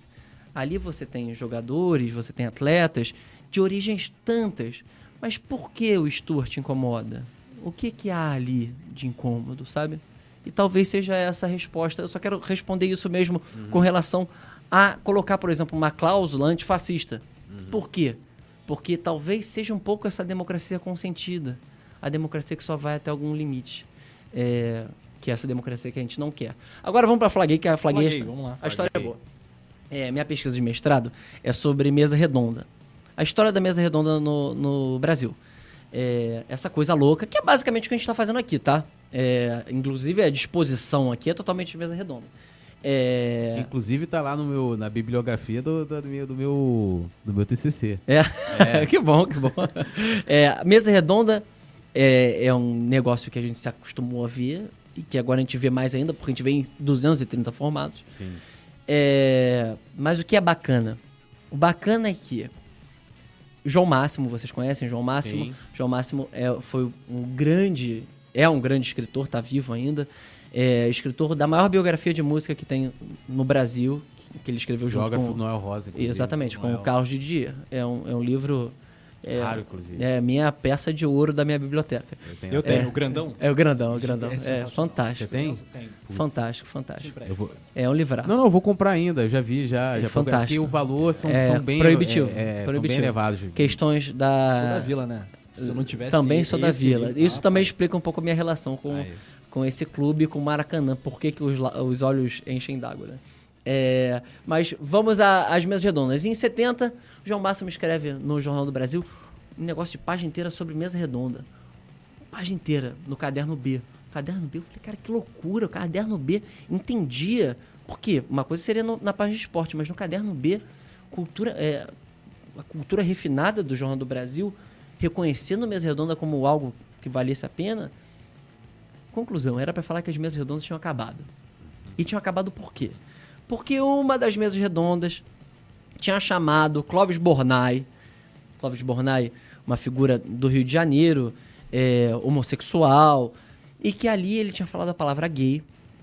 Pela primeira vez o cara não entendia o que era gay. Pra a gente ter ideia de como esses termos também são novos, essas identidades de gênero são novas, é, e como a opressão é pesada. É, e que acabou, como assim, chamar, e pessoal quase começou a sair no tapa, porque um começou a brincar com o outro que era gay. Assim, todo, todos os tons de homofobia possíveis de um cara muito ponderado. E ele explicava que o formato acabou porque você já não tinha as pessoas brilhantes, como Nelson Rodrigues, como o João Saldanha nas mesas redondas. O próprio Armando Nogueira. O Armando Nogueira, nesse momento, já era um executivo Sim. da Globo. O, o Nelson já estava muito velhinho, cego. Já era Maria Escassa também estava para morrer. É, ele meio que consolidava que estava vencido o formato. O que, que, é importante disso aí? Que nessa discussão com o Clóvis Bornai, ele fala que existe a flaguei tem a Flaguei. Aí a torcida do Flamengo. O, o Clóvis Bornai era Botafogo, salvo Isso. engano. Era Botafogo, sim. sim. É, salvo engano. A torcida do Flamengo compra essa identidade e vai pro Maracanã com a bandeira da Flaguei. E aí depois começa toda a chuva de homofobia possível, a resistência. É, mas o que, que é bacana disso? É você ver que é, circula, a cultura popular circula, e essas identidades, essas é, representações de de resistência mesmo, nesse caso é muito claramente resistência, é, se dão no espaço do Maracanã. Nesse espaço que tem que ser entendido como sagrado e não como perdido, entendeu? Uhum. É, a Flaguei é fantástica, é uma história também a ser escrita. É. Muito difícil encontrar, muito difícil contar essa história, se o Flamengo tem muito registro. A história da Flaguei quase não tem registro. O principal, esqueci o nome dele, o principal organizador morreu há uns 5, 10 anos. E tá aí. Tá um trabalho para é ser escrito. Tem da Coliguei, né? Que é Coliguei do, do, Grêmio. E, e, o Clóvis Bornai se inspirou nela, mas como ele por mais que ele fosse Botafogo, ele falou, pô, o Flamengo é tão irreverente. Era uma provocação. É. E era uma provocação ele entendendo que a bancada ia receber mal. Entendeu? É, era mais, é muito mais provocativo do que. Ele, ele, meio que fala, e aí? Se, e aí? Mas o Flamengo tem muita gente, será que não tem? Aí como assim e tal? Pra você ter ideia, o Caderno B considerou isso o fim das mesas redondas pelo baixo nível, entendeu? É, e o que, que o Flamengo faz? O Flamengo subverte, pega a história Pô, do Urubu. Não, eu fico até curioso de saber hoje a opinião do João Máximo. Da, da, da, da, da, né, da, da, internet. Eu, eu acho que ele não deve nem lembrar dessa matéria, sabia? É, eu é. não conheci pessoalmente o João Máximo, eu tinha vontade de. Ele acho que ele é de Niterói. Ele... Não, acho que ele tá morando agora. Ele é de Vila Isabel. É. Ele era de Vila Isabel, bem pertinho do, da quadra. Mas eu acho que agora ele tá morando longe, não sei se é na Serra, Itaipava, é. um negócio desse. Ele se... Pô, mas é um Você cara... Você é torcedor da Vila Isabel? Eu sou... Meu pai é da velha guarda da Vila Isabel. É, produção, qual é a sua escola de samba? Beija-Flor. Beija eu sou Portela, então a, gente, a gente está perdendo. É verdade. Branco, mas a gente estamos, estamos perdendo. Temos mas 409 títulos aqui. É. Não, 4, são da Vila 409, mas a maioria é da onde? É do, da, da, da, Flamenguista do Carnaval, né? eu tô falando aqui que três são nossos. Uh -huh. 88. A maior é quem? Oi? A maior campeã. Vila Isabel. Não, Portela, pô. pô, é de brincadeira. Siga pela pelota. Pô. Mas um pouco da. Por exemplo, eu fui só pra. Desculpa, pessoal, tô falando muito. Não, tá? não, Você... fica à vontade. É. Se eu... todos, todos os convidados entrevistados. Só um, um, adendo. Claro. É, opinião aqui de quem tá eu participando, quero que, né? Eu, eu gosto sou, você dar opinião, porque o Rafa é o cara em cima do muro. Ih, rapaz. Agora, agora quem tá dando mais opinião, deixa eu fazer aqui desabafo. Agora quem tá dando mais opinião, fazendo vídeo de opinião no coluna, agora ele tá tendo que se colocar mais. Eu tô sentindo, né? Tá sentindo na pele, né? O é, hate o da Flainsta. O hate da Flainsta da Platete. Agora, Rafa Vinildo. Não, um comentário aqui, esse é um dos podflies mais legais. Pô, uma Pô, que bacana. mais especiais, não uma aula. Não, de, e mostra também, é, é, é, assim, a ideia do podflar, né, de trazer pessoas tão diferentes com assuntos tão diversos Sim. e a gente debater, assim. A gente acabou um de, de receber recentemente, semana passada, o Clebinho, o roupeiro do Flamengo Histórico. É. Então é outro programa igualmente mágico, fascinante. Sim, é... e, e, assim, vários assuntos tá... e como o Flamengo envolve tanta coisa. Exatamente. E isso não pode ser domesticado. É, minha defesa é sempre pela não domesticação desse, dessa coisa, Flamengo, dessa Exato. multidão, entendeu? Sim. Que é o que acontece no Maracanã hoje, na hora que colocam inclusive a baia. Pô, isso era um barato, você vê um tempo de cada lado. É impensável é, do ponto de vista de organização, mas era é, fantástico, é cara. É, era fantástico. Mas eu não ia dizer isso, não. Eu ia falar que é, eu, por conta das pesquisas, eu fui. Tem a ver, inclusive, com o que vocês estavam falando agora. É, da necessidade de ter opinião uhum. e entender, e eu vendo a brincadeira de vocês. É, eu, por conta das minhas pesquisas, eu pesquiso muito arquivo em áudio, né? Uhum eh, comentário esportivo. E eu fui ouvir um registro do Museu da Imagem do Som do João Saldanha. Oh, que eu acho que é a maior explicação do por que, que o futebol no Brasil é o que é. E eu acho que é fantástico. É, eu estou pesquisando isso há muito tempo e se eu quisesse encontrar algo parecido, eu não encontraria, porque justamente o que eu estava tentando dizer. Ele fala, ele na época, ele, 1969, ele estava no MIS, é, tava no, na seleção brasileira, na virada de 69 para 70, né? É, finalzinho, acho que 10 de dezembro. Ele vai dar o depoimento pro MIS, Museu da Imagem do Som aqui do Rio. Aí perguntam como é que é a relação com o, futebol no Brasil? Por que, que é essa loucura? Por que, que, a imprensa paulista pega tanto no teu pé? Aí ele fala uma coisa. É, primeiro sempre com uma brincadeira e depois com, com a verdade, a, a, a dureza, entendeu? Ele começa a falar Sabe como é que foi anunciado, brincando, o último técnico da Suíça?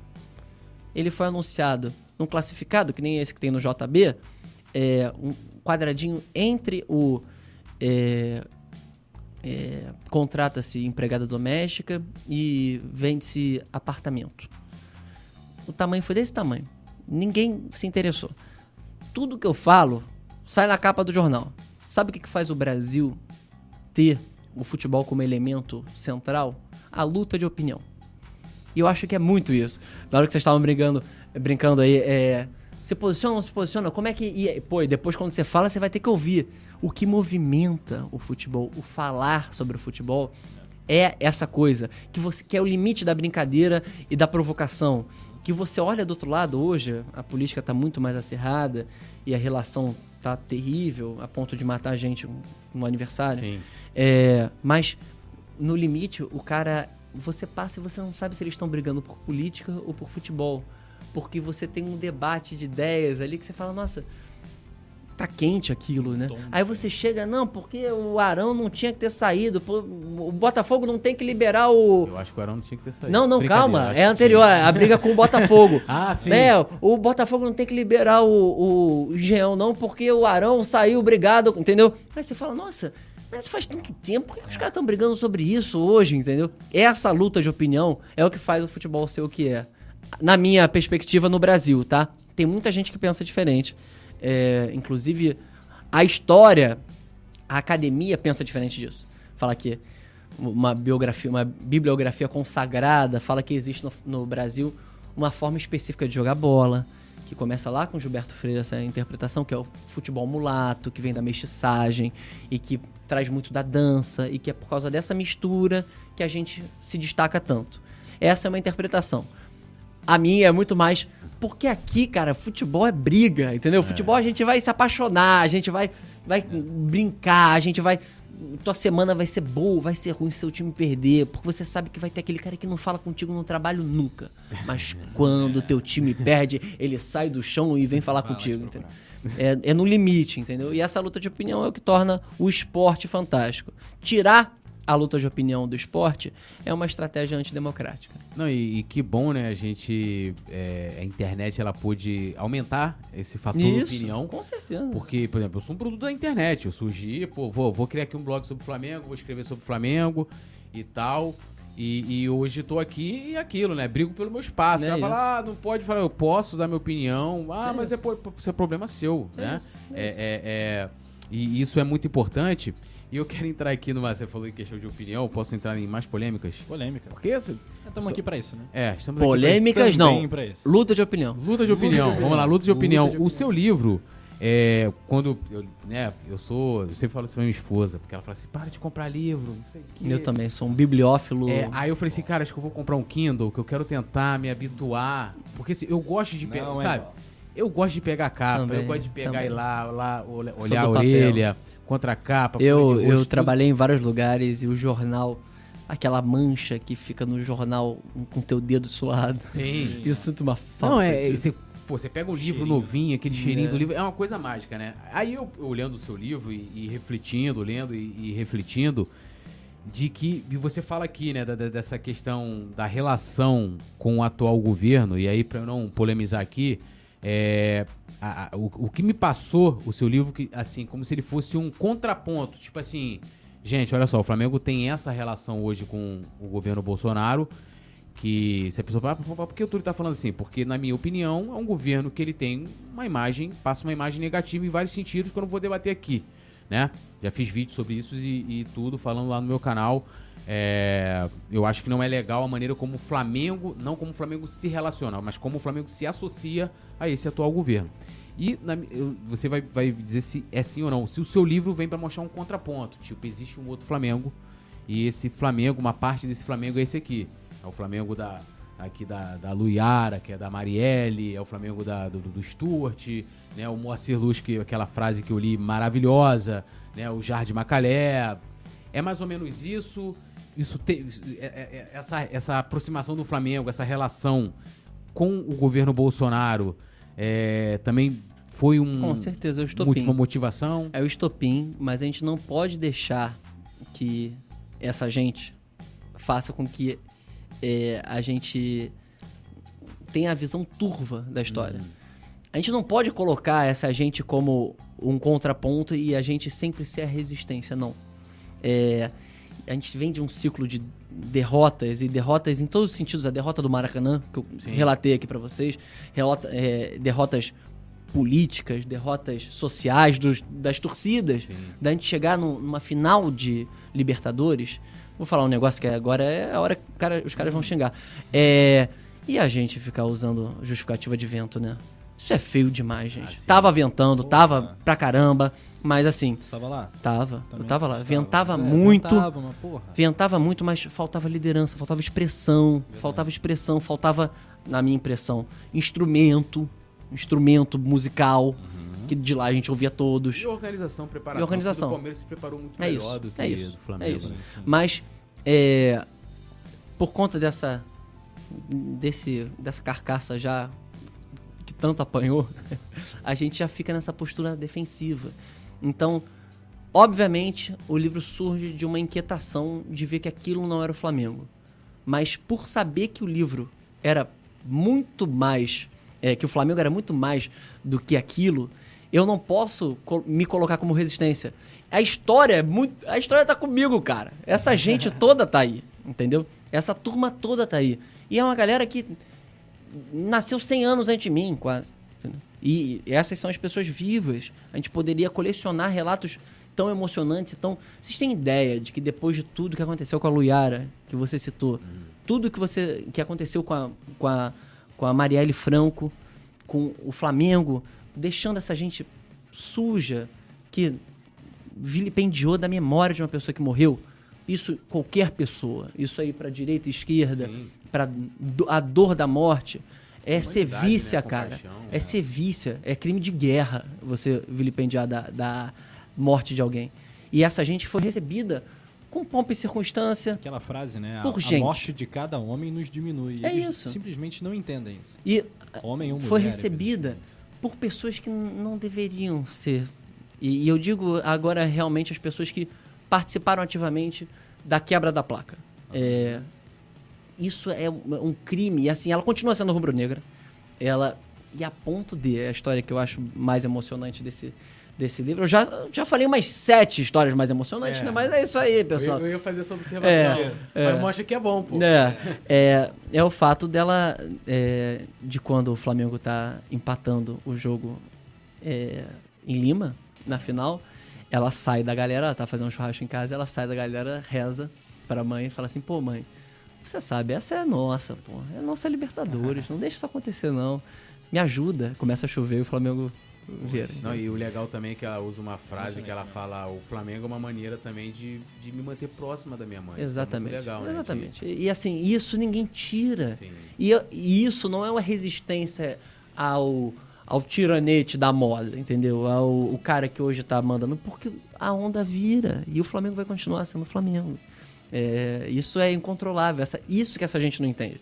Isso que essa gente não entende, sabe? É, é o limite. É o limite do, do, da percepção da história mesmo. Né? É o limite de quando você percebe que esse caso, a maneira como essa gente se articula e como. Aí, só completando o que você falou, é, não tem interesse pelas preferências políticas de A, B ou C, mas na hora que eu vejo um, um, um cara como presidente, é, no contexto em que ele estava, se utilizando das cores do Flamengo, para mim é feio. Sim. E eu acho que seria feio com qualquer pessoa, com qualquer presidente. No momento em que o Flamengo é colocado como escada. Escada. E o Flamengo não pode ser escada de ninguém. O Flamengo é, é fim. O Flamengo não é meio para nada. O Flamengo é finalidade. É a nossa vida, pô. É, é a nossa alegria de segunda-feira. A gente tá duro. a carne tá cara pô, brigou com a namorada, é, vai fazer compras, pô, a situação tá difícil, aí você. A namorada você se manifestou. Né? Aí, pô, você vê, pô, o Pedro, cara. Pô, o Pedro vai ser titular e vai jogar pra caramba esse ano. Pedro que é história bravo. bonita, cara. O Flamengo é, é fantástico. É isso, entendeu? É, isso ninguém pode tirar. Por isso, quando você fala contraponto, eu tenho ressalva. Uhum. Eu entendo que foi a partir de uma inquietação. E uma inquietação que fez com não, que. Mas, mas, assim, é o que você falou, a gente, a gente não é resistência, tipo, como se o Flamengo fosse aquilo ali e a gente estivesse aqui como isso. uma minoria é, resistindo. Exatamente, gente, é disso que eu quero fugir. A gente é. é o Flamengo é isso aqui, na é verdade, isso. e na verdade a minoria é, é como estão fazendo a, poli a, a, a, relação, ou a política, ou como querem. A comunicação. é, a comunicação é, atual. Eu, eu, eu entendo isso, e até para te provocar também e perguntar. É, essa é uma preocupação minha. É, amanhã ou depois os livros de história, quando minha filha estiver no colégio, lá estudando, de, desse governo. Porque quando o pessoal fala assim, ah, ah, não se mistura a política com o Flamengo com política, ou o futebol com política, mas ele não se importa que tem dirigentes fazendo política usando o Flamengo. E a gente está tá vendo isso acontecer agora, né? E, e tá todo mundo quietinho, né? Mas pô, o roupeiro lá, pô, coitado, o cara não pode ser candidato a deputado estadual, pô, um roupeiro. Vamos combinar, né? Mas, pô, o dirigente lá de futebol, né? Ele, esse sim, esse pode ser candidato e aquela coisa toda, né? E aí, eu, eu, eu, eu quero entrar na questão para não polemizar, né? Não, porque, de fato, luta eu, de opinião. É, luta de opinião. É, mas eu não quero polemizar porque assim, é, é, eu acho que tem situações em que como assim a história do Brasil que está acontecendo agora, ela vai ser contada. Queiram ou não, quando eu estudei lá na escola é, a questão das vacinas, quem era contra, quem era a favor, olhava lá pequenininho e falava, gente, eu cresci aqui tomando vacina. Nunca vi minha. Porra, como é que tinha gente que não aceitava a vacina? Lógico, depois você vai entender, pô, na época foi quando começou. Claro, e também vez... passa, passa um pouco pela truculência do poder, Sim. do cara saber que tá certo e ir lá na casa do cara. E o cara, na Mas época. a gente tá falando o quê? De 100 anos é. atrás? A gente não tá falando de 2020, é, 2021, que você tem toda a informação.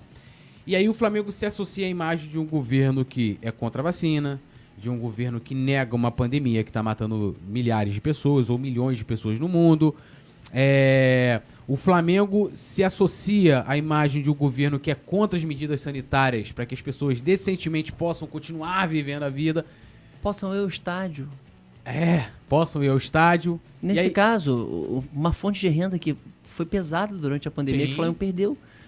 Do ponto de vista de grana. Também, também. Se o papo é grana, se o papo é, é grana, se Todo, tudo é ideológico. Tudo é ideológico. Vamos falar sobre grana. Grana, dinheiro. É. Isso, isso tem um peso. Tem. Três mesezinhos de cobertura vacinal maior eram três mesezinhos de faturamento maior. Que é, o Flamengo ia passar de um bilhão. Mas onde eu, eu quero colocar assim, amanhã, quando essa história, esse recorte do Brasil for ser contado, nos livros lá, de repente vai ter lá. E o Flamengo, olha, o Flamengo se associou, foi lá, tira, tirou foto com o presidente, se deixando utilizar, como você falou, associando a imagem, periri parará. E aí vai falar assim, pô, tu... O médico tava sem máscara. Desculpa, eu só precisava é, fazer essa observação. Tem essa observação. E aí muita gente vai falar assim, não, Túlio, mas eu gosto do Bolsonaro. Beleza, você pode gostar do, do, do, Bolsonaro, você pode gostar do... Eu me caguei pra, pra, pra essa questão. O que eu coloco é, é que... Como será contada essa história? Isso aí. E como que você acha que o Flamengo vai entrar nessa questão? Como que a imagem do clube e talvez até um legado, quando a minha filha Maria Elide for lá ler a história ela vai me perguntar, né? Ainda mais se ela for Lembra que eu te falei que existem várias formas de você encarar a história, é, que eu acho que essa visão é muito externa, é muito de quem é, não trabalha com história. Por, uhum. Eu também tinha essa percepção, porque eu vou estudar a verdade e tal. A história é um pouco disputa também, disputa de memória. Por isso que a importância da placa uhum. do Stuart, por isso a importância da bandeira da Marielle, por isso essas coisas é, dão materialidade para uma experiência do passado que já se foi. Sim. É, por que, eu estou falando isso? Porque a história pode ser contada a partir dos gabinetes. Você vai contar que, de fato, lá em Brasília, durante a pandemia, primeiro, que o Flamengo é, fez um treino à revelia da prefeitura, Sim. aqui durante o regime de isolamento social, é, que o Flamengo foi lá confraternizar junto com o Vasco é, pela volta dos jogos, é, você pode contar essa história, essa história é uma história dos gabinetes, da, dos círculos políticos. Mas você vai poder contar também outra história para ela. E se eu fosse você, eu contaria essa. Eu, por exemplo, quando eu tiver um, um filho, é, eu contarei essa. Eu contarei que, durante esse período todo, as manifestações de rua eram sempre contra a vacina, sempre contra é, STF, sempre contra, contra a política institucional, qualquer capacidade de diálogo, sabe? Qualquer possibilidade de diálogo, havia essa oposição. Porém, a primeira manifestação de resistência pela vacina, pela saúde, pela vida, pela democracia, foi no Rio de Janeiro organizada pelas torcidas antifas. É, de maneira organizada é até uma palavra forte, né? Sim. Foi feita a organização precária, é, os antifascistas diferente, de diferentes torcidas, é, mas empunhando camisas do Flamengo, empunhando as bandeiras do Flamengo, é, usando camisas do Flamengo é, e de outros clubes também. Quem estava na rua era o rubro-negro. E isso também é Flamengo. O é. Flamengo não é só aquele, não. Entendeu? É, você, você, trouxe um outro lado muito bom. Ah, mas vem cá, ó, papai vai te mostrar aqui. e, e, essa coisa. Uma coisa legal também é, é, da gente falar, o seu livro, você coloca isso ali, que é a questão do ninho. E, e pesquisando sobre você, é, isso na época ainda do livro, eu vi que você prefaciou um livro sobre o acidente da Chape, né? Sim, sim. Que, que, que tem também lá seus traços polêmicos, né? É, é, é uma coisa que eu não gosto, sendo bem sincero, eu não gosto nem mais de ver Porque né, mexe muito, a, como mexe as famílias são tratadas. Você acha que tem relação assim da, da ah, eu acho do que... tratamento da família, das famílias aí nessas situações? É, eu, eu conheço pouco a história. Esse meu amigo o Beto, um amigo meu de infância, eu lia o livro em primeira mão, fui um dos primeiros leitores. É, o livro é, é, lindo, é uma imersão, a pesquisa. Ele viveu a cidade, ele viveu a cidade a partir do caso e de uma experiência muito pessoal. É, eu acho que o que me chama atenção, é um ponto de conexão entre os dois, é a negligência com a vida humana. É, que talvez tenha sido, você perguntou, o ponto de disparo para o livro, é um pouco isso. É, a maneira como o, o, contato com o real, o contato com a vida. Bem, a gente só está aqui por conta da vida, entendeu? Eu só, tô, eu só tive esse papo legal aqui com vocês, só estou tendo esse papo legal por conta da vida. É, na hora que você impede que as pessoas tenham essa possibilidade, em última análise, entendeu? Ou que você cria subterfúgios para que é, a vida não esteja mais aqui, bem, não há mais diálogo possível. Então, há esse paralelo e a negligência com a vida humana talvez tenha sido o, um ponto de disparo, que é exatamente o contrário do que a gente está falando da festa. Sim. A festa é justamente o contrário, é a celebração apesar das dificuldades. Ou não apesar, para não pensar nessa lógica da resistência, com as dificuldades, entendeu? Com a dureza, com a carne cara, com o gás desse preço, com gasolina. Tipo, lata tá... d'água. Lata d'água na cabeça. É isso. Vai Maria, é subiu do morro. E é isso. E a capacidade de, de sorrir, assim, de, de se divertir, que o Flamengo é isso para mim, tá? É, porque tem gente que, né, é aquela coisa é, é, tinha o futebol, que isso é muito entra nos debates sobre a elitização, né? Sim. Pô, tirou lá do povão é, a possibilidade, às vezes a única felicidade que ele tinha, que era ir no Maracanã no final de semana. E eu falo de todos os clubes, né? Eu respeito muito. Os, eu, por exemplo, peguei o antigo Maracanã, mas eu não tive o hábito que meus pais tiveram que até meus primos mais velhos tiveram, de ir em jogos de outros clubes. Eu não tive esse hábito. Não, também não. Eu já vim, venho de outro período.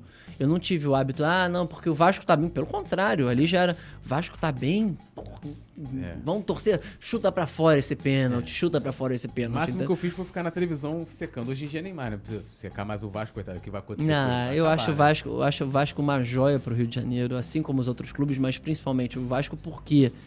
Porque tem um pouco disso da capacidade de lotar estádio, de disputar Sim. lugar. Clube de massa. É, de disputar espaço público, sabe? É feio demais, feio demais. A gente perde poder de barganha, a gente perde relevância. É feio, a gente tá, assim, não, não tá mais nessa não. É, por isso que eu acho muito pequena essa disputa de, ah, o Vasco, a, torcida quer ficar do Fluminense, quer ficar no mesmo lado do Vasco. Ah, mas... Aí eu entro uma questão, igual agora, assim, o dirigente, vai, o Eurico Miranda, aquele cara. Sim. É, ah, vamos aqui, ó, o Vasco não pode ali com o Fluminense. Eu até entendo, porque assim. É, se fosse o Flamengo, eu entendo que a questão toda. Ah, mas a gente precisa de pessoas maiores. Não, mas eles eu, não podem pensar que nem a gente eu, tomando uma cachaça. Não, mas sabe o que eu acho também? Vamos, vamos combinar? Tipo assim, beleza, você tem uma situação ali em que você tem torcedores ou torcidas organizadas que são muito tradicionais falam, ó, a gente não aceita jogar do outro lado que não seja a direita da cabine de rádio do Maracanã. Beleza, é um direito. E aí você tem a parte burocrática. Qual é a parte burocrática? Que vai chegar lá um burocrata de terno, que nunca foi ao estádio, que a maioria deles são assim, não todos, e vai colocar aquilo juridicamente. A coisa toda também, eu acho, que é como aquilo é repercutido na imprensa, principalmente ah, hoje com, com rede social. Porque a gente. Eu tava... acho que antes era mais controlável e era pior. É. No ambiente controlável ainda se incentivava o ódio, as disputas e tudo mais. Não, e, e, aí, tipo assim, hoje a gente tem rede social que dá pra. Porque assim, hoje você ia lá, comprava o jornal, aí tu olhava ali. Ah, pô, é, o brasileiro de 87. Ah, o esporte, não sei o quê. Mas tu ia fazer, tu ia discutir com teu amigo no trabalho, discutir que eu falo no sentido de debater, uhum. né? Ó, oh, isso aqui, essa notícia, pererê, o cara ali também o jornal que você empresta, né? Vira uma coisa comunitária no colégio ou em casa. E acabou. Agora você tem a rede social que fica retroalimentando aqueles assuntos. E aí entra o debate, como você falou, pô, os caras estão ali brigando por lado de campo. O que pode ter a sua importância, mas não deveria ter essa importância que estão dando, talvez. É, eu acho que. É, eu, eu sou um idealista nesse sentido. É, eu confesso, tá? É, é, antes de começar a falar. Porque eu acho isso tão pequeno. Pequeno, né? É, eu acho é, essa pequeno. semana tava o Flamengo discutindo Vou dar um sorteio, exemplo, né? vou dar um exemplo. O que eu acabei de falar, é, pra você ter ideia de como eu sou pequeno também. O, sei lá, meu tio tricolor ia ver o, o Flamengo do Zico porque ele achava era barato e ele ia lá ver. Ele ia lá ver porque era legal ver o Zico e tal, Maracanã. Eu não consigo imaginar esse time de 98, 2000 do Vasco, eu ainda assisti esse, esse time. Não consigo. E, é, e é, como é pequeno, assim, como é, a relação do torcedor pode ser pequenininha ali no limite e tal. Mas eu acho que um ente público pode ajudar. A Suderj sempre fez isso, pessoal. Pô, a gente não, não pode desaprender o que a gente já soube fazer, vai. A Suderj era isso. A Suderj fazia essa mediação. Sempre teve jogo. Por que, que isso se perdeu? Por que, que é impossível agora, entendeu? É. Óbvio, de novo, aquelas ressalvas. Você quer que a Suderj volte na estrutura que tinha? Não. Mas eu acho que é possível criar uma entidade, um ente público ou privado capaz dessa negociação. Para que essa negociação pense na cidade. O, o, turista tem que vir no Rio. Como você pequenou o futebol carioca? Né? Ah, né? demais. é o Flamengo. Mas eu acho que é futebol brasileiro também, né? Futebol brasileiro também, é tudo muito pequeno. Ah, os caras resolvem da, do jeito mais fácil. Ah, tem briga de torcida, torcida única. É, o, os problemas que são realmente complexos viram assim na mão e de gente que pode mudar. Isso que, que eu acho que é uma. É, Darcy Ribeiro, ele não era muito do futebol, mas ele falava: se for para ser um clube, eu sou Flamengo. E ele falava uma coisa que eu acho muito importante, que dá um pouco dimensão disso, assim. É, já que a gente está falando dos círculos dos clubes que são é, eminentemente de pessoas com grana, influentes, setores é, que controlam a política. Não só, a gente pode ver o número de candidatos, inclusive na história do Flamengo, é, para a política institucional. O que, que eu acho bacana? Ele falava o seguinte: é, hoje seria interpretado de outra forma, né? Mas ele fala, então, a escravidão é a pior coisa que pode acontecer para um país, principalmente uma, uma escravidão de longa duração como a do Brasil, porque ela ela faz muito mal para a sociedade. Isso é meio óbvio, né? Você tem contingentes gigantescos de escravizados que nunca vão ter reparação. Ele, isso é óbvio, ele reconhece, mas tem outra questão. Você habitou uma elite, uma elite, uma classe, ele nem usa a palavra elite, ele usa a classe dirigente sempre, ou, ou setores dirigentes. É, a queimar gente como carvão. E não haverá projeto. Projeto. Ele não fala nem projeto de país, uhum. nem projeto. Não haverá projeto com essa mentalidade. Porque você queima o carvão, o carvão acaba e acabou. Sim. Vira cinza e. É foi. isso. É um pouco isso. Você tem um limite de pensar a longo prazo. Ah, tem, tá chegando a Olimpíada aí chegando. Então vamos mudar o Maracanã? Vamos, vamos. Ah, agora a gente precisa de outro estádio. Vamos construir outro? Vamos, vamos. Ah, é uma dificuldade você pensar, calma. Respira. Dá vontade de falar, vocês não estão vendo. Vocês acham que o Maracanã é ruim desse jeito? Vocês já foram no Estádio Olímpico de Berlim? Eles mantiveram a torre onde o, a SS ficava. É, e aí? Ah, mas a FIFA. É uma pena, FIFA. Tudo bem, você quer outro estádio? Você pode fazer a final em outro estádio. Vai ser importante para vocês? Vocês querem mesmo? Faz em outro estádio. A gente constrói ali, lá na Barra da Chuca, um estádio acústico lindo. 3, ah, não, mas 3D, vocês querem. Como é que é, vocês querem... É, 3D, como é, é? Ele falou IMAX. 3D. IMAX, óculos 3D. É isso aí.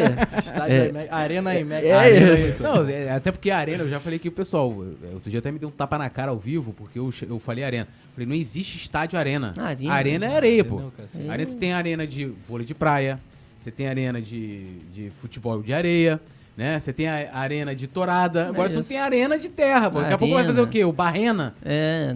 Porra! É, não, me dá acho, raiva. Outro é. dia eu tive esse. Eu, eu, olha, eu fiquei revoltado, eu me, dei um, eu me agredi eu acho, vivo. Eu acho uma limitação cognitiva, mas foi um negócio que vingou. É, é. Vingou, vingou, vingou. Infelizmente. É, Mas vingou. aí eu sou resistência. Eu estou aqui.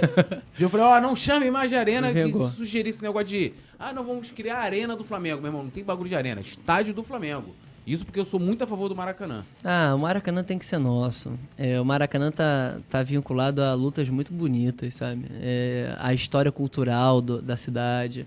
É, aquela brincadeira que o Didia fazia, que só duas pessoas colocaram o Maracanã cheio em silêncio. Ele que fez o gol da, da não é final, né, mas do último jogo da, da Copa do Mundo de 50 e o Frank Sinatra. Sim, isso é bonito demais, Sim, sabe? A Torada é, de Madrid em 50. É isso, é isso, Braguinha. Puxada, inclusive tendo, tendo a, o, o, próprio Braguinha ali. E o Jaime de Carvalho, fundador da Charanga Rubro-Negra, um baiano negro que veio pro Brasil, foi, não pôde entrar no Fluminense, pôde entrar no Flamengo. Né? E ele que foi A história do Jaime é linda. É, eu acho que tá por ser escrita, assim, a, a história das torcidas organizadas do Flamengo, sabe? Tem, eu conheço trabalhos, trabalhos muito legais, mas eu acho que é, essa dimensão, assim, isso que eu provoquei vocês mesmos, gente, cadê a, turma, sabe? Cadê? Que, beleza, mas não tem ninguém para fazer o que a gente está fazendo aqui, Sim. evocar o que é. tem de bom na eu torcida. Eu acho que é muito isso que você falou, não deixar o saudosismo tomar conta. Demais, né? Tem demais. aquela frase do Machado de Assis, né? É, está morto, podemos elogiar agora isso, a vontade. É. Não, é. é, porque a gente não perdeu, claro. esse jogo ainda não acabou. Ainda é dá pra isso. tanto as organizadas, o Maracanã, tudo isso. E essa é uma forma de silenciar, isso. né? Na hora é. que você fala tá morto, é a paz do cemitério. Exato, acabou. É isso. Eu acho que também vai, o Maracanã, preguiça, o, o, né? a gente falou que o Maracanã tá só o osso, é. né? Mas não tá enterrado. Não. Ele tá ali ainda. É, porque, é, porque assim, o que que, o que, que fazia... O que, eu vou falar assim, ó, o que, que me impressionou a primeira vez que eu fui no Maracanã? Primeiro, a cor do gramado. Aquilo me chamava, tipo, aquele verde, assim, era um verde que doía os olhos, sabe? Tipo... O antigo. O antigo. Ah, as dimensões eram diferentes. As dimensões, as dimensões né? O, o, tamanho. Mas, cara, assim, eu vou te falar, ali eu, eu, assim, eu era já apaixonado pelo Flamengo. Ali eu me apaixonei pela torcida. Tipo, naquele dia ali eu casei com a torcida do Flamengo. Porque eu, assim, as músicas eram fáceis, a gente falou muito de músicas aqui em outros programas, de como era. Né, a, a, hoje as músicas são muito longas. É, muito longas, muito. né, Aquela coisa, o cara quer cantar com de play, aquelas coisas. E tem uma coisa importante aí. Tem uma Mas coisa, é verdade, pô. Tem uma coisa importante aí, que não sei se vocês também concordam comigo. É, antes havia uma predominância dos sambas. Antes, sim, a partir sim. da década de 70, sim. principalmente a partir de Flamengo de todos Tanto os deuses. falando de Braguinha é. aqui, que era um tipo de torada de madeira, um tipo de música. De carnaval. época, é. é. Mas assim, a partir da década de 70 tem uma predominância do, do, do samba, samba de quadra, né? Do samba de carnaval. Depois você tem a década de 90, um funk muito funk, legal, que era muito bacana. Uhum. E depois o negócio vai ficando esquisito. Vai ficando esquisito. Sem é legal. É, é legal até. Desculpa, o marco temporal para mim vai ser sempre 2009 a, ou 2010, se vocês preferirem, a, o fim do Maracanã. Sim. Porque ali, é, daquele Maracanã, que é. Ali você ainda tinha a brincadeira com é, músicas de fora, mas você tinha muita coisa do funk.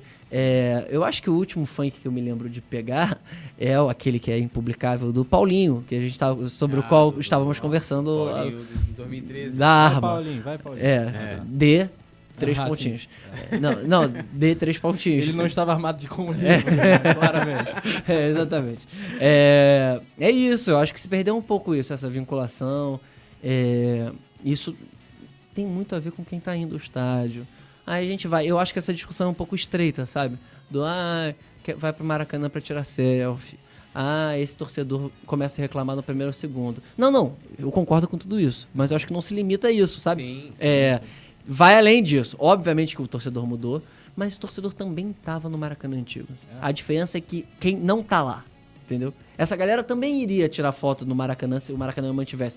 Porque continuaria tendo cadeira azul, é, perpétua, é, teria a, o, o, Como é que é o nome daquele que era horrível, aquele camarote que tinha em cima que tampava, ah, tampava o vento. Lá no último. É, é, que era horrível. Cara, era horrível pra ver o campo. Inclusive, era, hoje a gente transmite é. ali, lá é. no último lugar. O pior lugar pra ah, ver. Ah, mas o... ainda é melhor, porque a inclinação agora é, é assim. É, melhor, então, melhor. É. Antes, cara, era, assim. Era doido, não, era. É, porque também quando a gente Quilômetro. tem a oportunidade, quando acontece a jogada do gol do Flamengo pelo nosso lado, é maravilhoso, né? É, maravilhoso do outro lado é quebrado. O lugar onde eu ficava foi o lugar onde nasceu a Urubuzada, que era o lugar da Fla 12, que é a, a torcida do meu pai é, uma torcida da qual meu pai é, participou. É, que era sempre na bandeirinha de escanteio daqui. Né? Tem alguma relação com a Nação 12 que surgiu bem Cara, depois, não, não, não. É porque assim, eu já procurei registro disso, sabe? É, não, nunca encontrei um registro. Como sempre, pululam as torcidas. É um pouco como a brincadeira da Flaguei. Talvez se não tivesse televisão e surgisse uma Flaguei, a gente não teria muito ah, registro. Você voltou na Flaguei, posso fazer uma provocação você claro, rapidinho? Claro. Eu tava vendo um vídeo do Rica Perrone, gosto demais dele, lógico, discordo de algumas coisas, concordo com outras, e ele tava falando sobre essa questão de uma torcida gay, né? Aí ele, pô, o argumento dele basicamente foi o seguinte, olha... Sobre o Tricas, o termo Tricas pro São Paulo? Não, não, não foi sobre o Tricas. Ele tava falando do surgimento de ter uma torcida gay que só ah. aceite gay.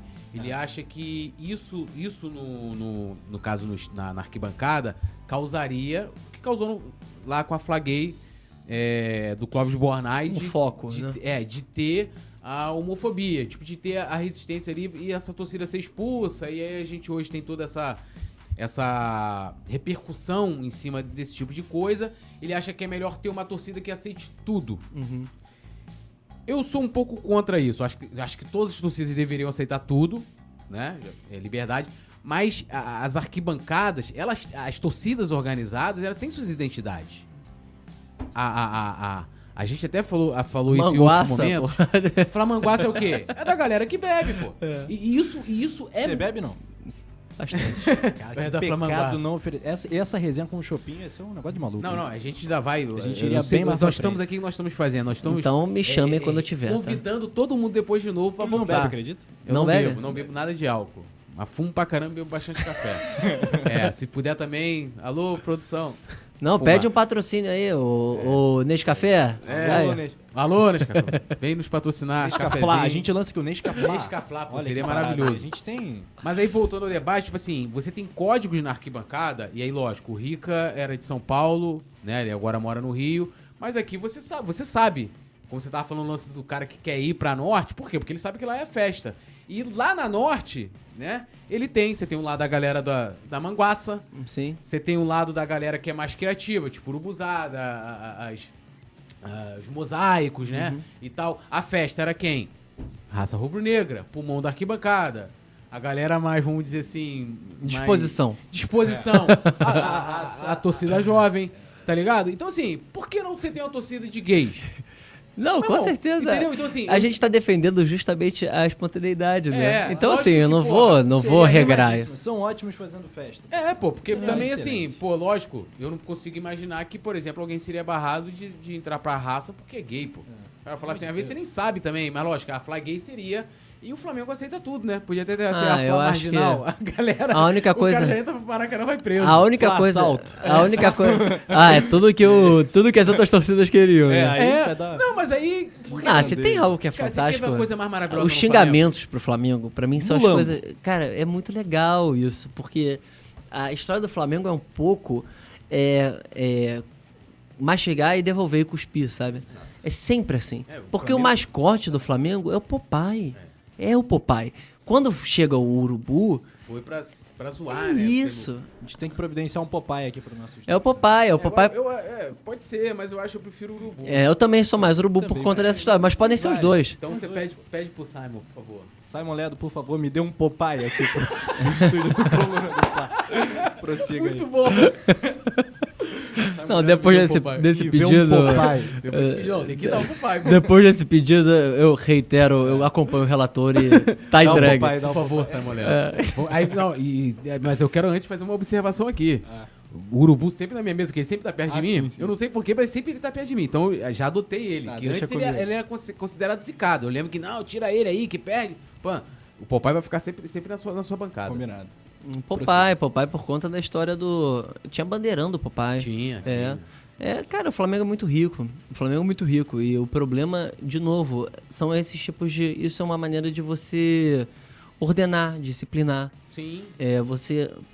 Obviamente que eu não acho que esse comentário tenha essa predisposição, porque eu acho que é mais uma opinião. Sim, opinião. Mas, é, o Rico é, é mas no momento e... em que isso vem da. Não sei se vocês lembram, de um texto muito legal. Eu não sei se ainda está disponível no, no Globoesporte.com, que foi um, um PowerPoint, né, uma apresentação de marketing da época em que o Maracanã estava sendo, tava sendo reformado. Que explicava isso, da última vez, que explicava passo a passo que, qual era o objetivo. Aquilo é muito bom. É muito bom para você entender essa estratégia de regrar. Porque eles falavam qual era a, a faixa etária, que tipo de consumo as pessoas fariam, é, se não ali dentro. Qual é o consumidor que ele queria ali. é, que tipo de comportamento se esperava. E a partir dali você tinha um recorte que é muito parecido com o que acontece agora quase 10 anos depois. É, salvo engano, essa matéria era do Caê Mota e do Baltar. Eu posso estar errado, mas eu tenho quase certeza que eram os dois. É, e que explicava justamente o passo a passo. O que eles estavam procurando naquele momento. Obviamente, o Brasil é muito instável politicamente e quem começou aquele processo não conseguiu acabar. É, tanto do ponto de vista da iniciativa privada como do poder público. São outros grupos. Mas aquilo está indo, está andando, justamente para onde eles queriam, sabe? Então eu acho que olhar para o passado e lembrar, né, de tudo isso que a gente citou aqui, eu acho que é uma forma de mostrar que não é isso. Mostrar que não é isso, sabe?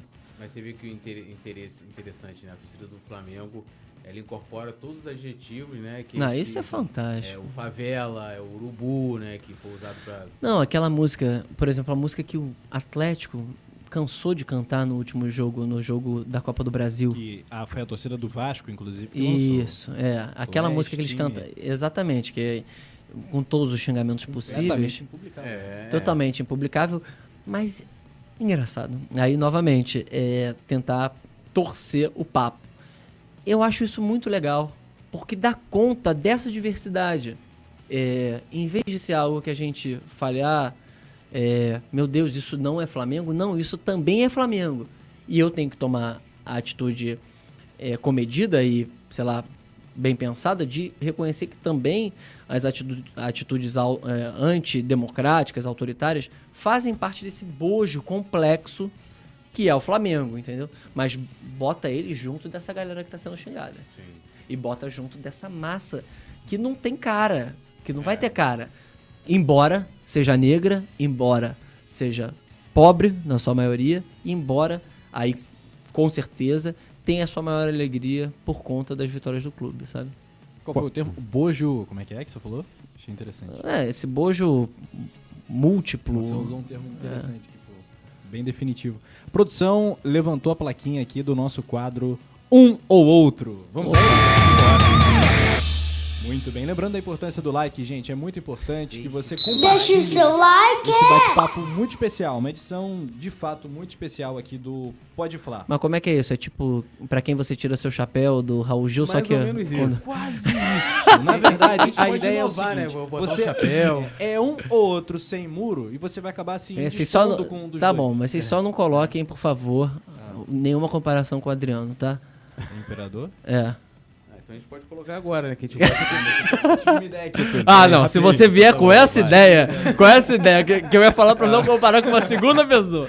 Não, mas, mas a gente é legal, assim. Ah, que bom, ufa. Porque a gente deixa a pessoa justificar ou ah, é, dizer o critério que Ótimo. ela utilizou. Vamos nessa, vamos nessa. Pode começar, começar, você? Pode. Vou aqui no eu Democraticamente eu vou, eu vou no... deixar você começar. Muito obrigado. Eu vou aqui no freestyle, né? Não tá na nossa na pauta que se claro. preparou, né? Fla-Flu, Flamengo e Vasco. Você já comentou um pouquinho antes é, o Fla-Flu é o mais requintado e por isso eu prefiro Flamengo e Vasco.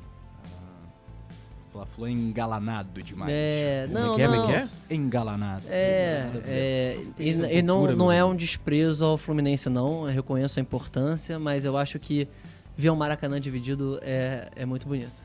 É. é muito bonito. E continua a ser. E vai continuar sendo. Um convite ao Fluminense, ao Botafogo, que dividam o estádio. Fica aí. É, é muito bom. É muito. Eu já vi jogos com, com essas duas torcidas presentes lá. É, assim, tem tempo que eu não vejo. É, seria ótimo. Que assim seja.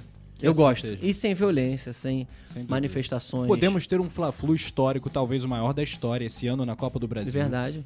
Cada um de um lado. O Fluminense Verdade. tem facilidade, tem, pegou uma chave mais acessível, né? Podendo passar pelo Corinthians ali, eles Sim. que lutem lá. Mas é, podemos ter um Fla-Flu na final da Copa do Brasil, Vambora. o maior Fla-Flu da história em 2022. É isso. Assim como o Flamengo e Vasco da Copa do Brasil também foi muito marcante, é. né? É, que é Só não foi maior que o gol do Pina. Ali surgiu o mito Obina. Obina. Obina é um mito. Não, e aquele jogo é, é muito, aquele jogo é muito formidável. O Luizão, Pô, Luizão, já curtido, muito legal. O do Léo Moura. Muito legal, muito legal. Eu não sei se é tão legal pros vascaínos, Boa, mas ah, é, eu não me, deve ser não. Me recordo com muito carinho. Era o Renato é, que ele tira o Valdir Papel ao sopapos. papel. É, ele empurrou, né, o jogador. É. Tipo, ah, mas, Putaço. É. Ele entregou pro Maracanã, cara, a cabeça do cara. Entregou pro Maracanã. Daquele, com aquele gesto. Doideira. É. Entregou a cabeça aos dinossauros. Vamos lá. Rodolfo Landim ou Eduardo Bandeira de Melo? Difícil, hein? é difícil, é difícil, mas é, vou usar uma imagem ou duas imagens. É, por mais limitada, restrita que seja essa iniciativa, o Bandeira lançou uma camisa azul de muito mau gosto, da, esteticamente, que eu não gostava. É, como uma defesa das questões é, de sustentabilidade. Inclusive, salvo engano, ela era produzida a partir de garrafas PET uhum. da própria Baía de Guanabara. Tinha uma retórica parecida com essa. Eu o... gosto, tá, dessas histórias por É, eu acho legal, eu acho, acho legal. Eu acho que esteticamente ela não é muito bonita. Não é, a camisa azul, é. eu sei qual é. Não é, é maneira. É, não, eu não achava ela bonita, não. e tal. Uhum. Agora não. eu vou usar outra imagem. É, em um período muito complicado, em que a camisa verde e amarela era está sendo utilizada para princípios muito questionáveis, o Flamengo lançou uma camisa que era quase militar. É... Ah, eu sei qual que você está falando. É. Então, assim, eu acho que essas duas imagens mostram, por mais restrita que seja, por mais que seja de mau gosto, é, e as duas sejam esteticamente muito capengas, eu ainda vou ficar pelo menos com os propósitos, entendeu? é, então é melhor a bandeira. Excelente resposta aqui. O Márcio Braga ou Bastos Padilha? Pô, essa é pesada. essa é pesada porque o, o, o Márcio Braga fica muito tempo. Então a gente, eu, por exemplo, fui um torcedor que durante a década de 90 inteira xinguei o Márcio Braga. É, com as idas e vindas, com a década de 80. É, óbvio, com um passado fantástico. É, e o Bastos Padilha ocupa um pouco esse lugar do passado que eu vejo num quadro, entendeu? Então acho uma comparação um pouco difícil para mim. É, mas eu vou ficar com o Baixo Padilha pela, pela capacidade de organizar, de conciliar e de entender a importância da diferença e da rotina daquele momento do trabalhador mesmo. O trabalhador, o, o trabalhador que naquele momento se entendia como tal, com a CLT. Ele, de uma hora para outra, ele se tornou trabalhador. O cidadão era trabalhador, entendeu? Na década de 30. Muito bom. História ou comunicação? Eu sou um pesquisador de história da comunicação. então. tá tudo junto, né? É. Eu gosto dos processos de longa duração. É, eu acho que a comunicação muitas vezes se prende às coisas muito pequenininhas. O que é muito bacana, porque dá conta do que é muito rápido e que exige um cuidado muito grande. Mas eu acho que a história, por conta desse arco, é mais. para mim, é mais interessante, sabe? Inclusive, a história da comunicação é muito bacana, porque você vê Sim. todas essas mudanças e o, aí deixa esse senhor que, que aparenta a idade do Marcelo Barreto, tive que ouvir isso hoje. Adriano, não, mentira. É, Maracanã é um estádio próprio. Já foi é, mais Maracanã, demais. Maracanã é o estádio próprio, de todo carioca. Maracanã é o estádio próprio. Muito bom, Maracanã é o estádio próprio de todo carioca. Repórter ou professor? Nossa. Que a gente não falou aqui, ó, mas eu peguei aqui, ó, o, o, o, o o Elcio, ele, ó, já trabalhou no Estadão, o Jornal Metro, né? O metrô, como o Carioca queira falar, Estadão, Canal Futura, G-Show, Esporte TV, Rádio CBN, Tupi. O cara, ó, colaboração também aqui no Le Monde Diplomatique. Le Monde Diplomatique, Le Monde Brasil, então, a Vice. A Vice também. É, então, é, eu acho a reportagem uma, uma tarefa em extinção, assim o repórter como eu entendo, sabe? É, o repórter, para mim, o que eu mais gostava era da liberdade de ir pra rua, de curtir o dia a dia da rua e de ver o que tá acontecendo, as mudanças, ficar ligado com o que acontecia na rua, longe do mofo, que é o trabalho do editor, que é receber a notícia e falar o que é notícia, o que não é, que é uma coisa um pouco mais isolada da realidade do dia a dia da cidade.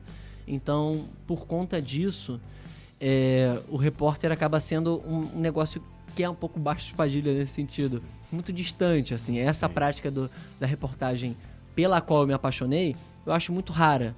Não estou falando que não haja outras formas de, de, de reportagem fantásticas, de dados, à distância. É, lembrando que esse livro todo foi feito à distância, foi num período com um monte de idoso, é, de isolamento social. Então, enfim, é possível. Mas eu acho que a atividade de professor, querendo ou não, ainda lida com gente. E com gente não numa situação controlada ou de hierarquia de poder. Ou pelo menos não necessariamente, né? Obviamente a, a dinâmica de sala de aula tem suas é, peculiaridades, mas para não ficar em cima do muro, professor. Vila Isabel Portela, não me sacanagem. É a Vila. Inclusive, né, a galera propôs a adaptação do samba de 2013 da Vila pra arquibancada do Flamengo, que não pegou. Não, aí, é preferiram, pena, aí né? preferiram cantar Coldplay, pô. vai jogar, né? é pra lá de bom, ó meu Mengão, eu e você, Flamengo, eu sou Flamengo, até... E, a, e, o ritmo da música daquele samba é muito bom. É lindo, é, é mas é samba, só craque, cara. Só craque, samba né? preferido André da Vila, qual é? Então, eu tenho uma placa na minha casa com...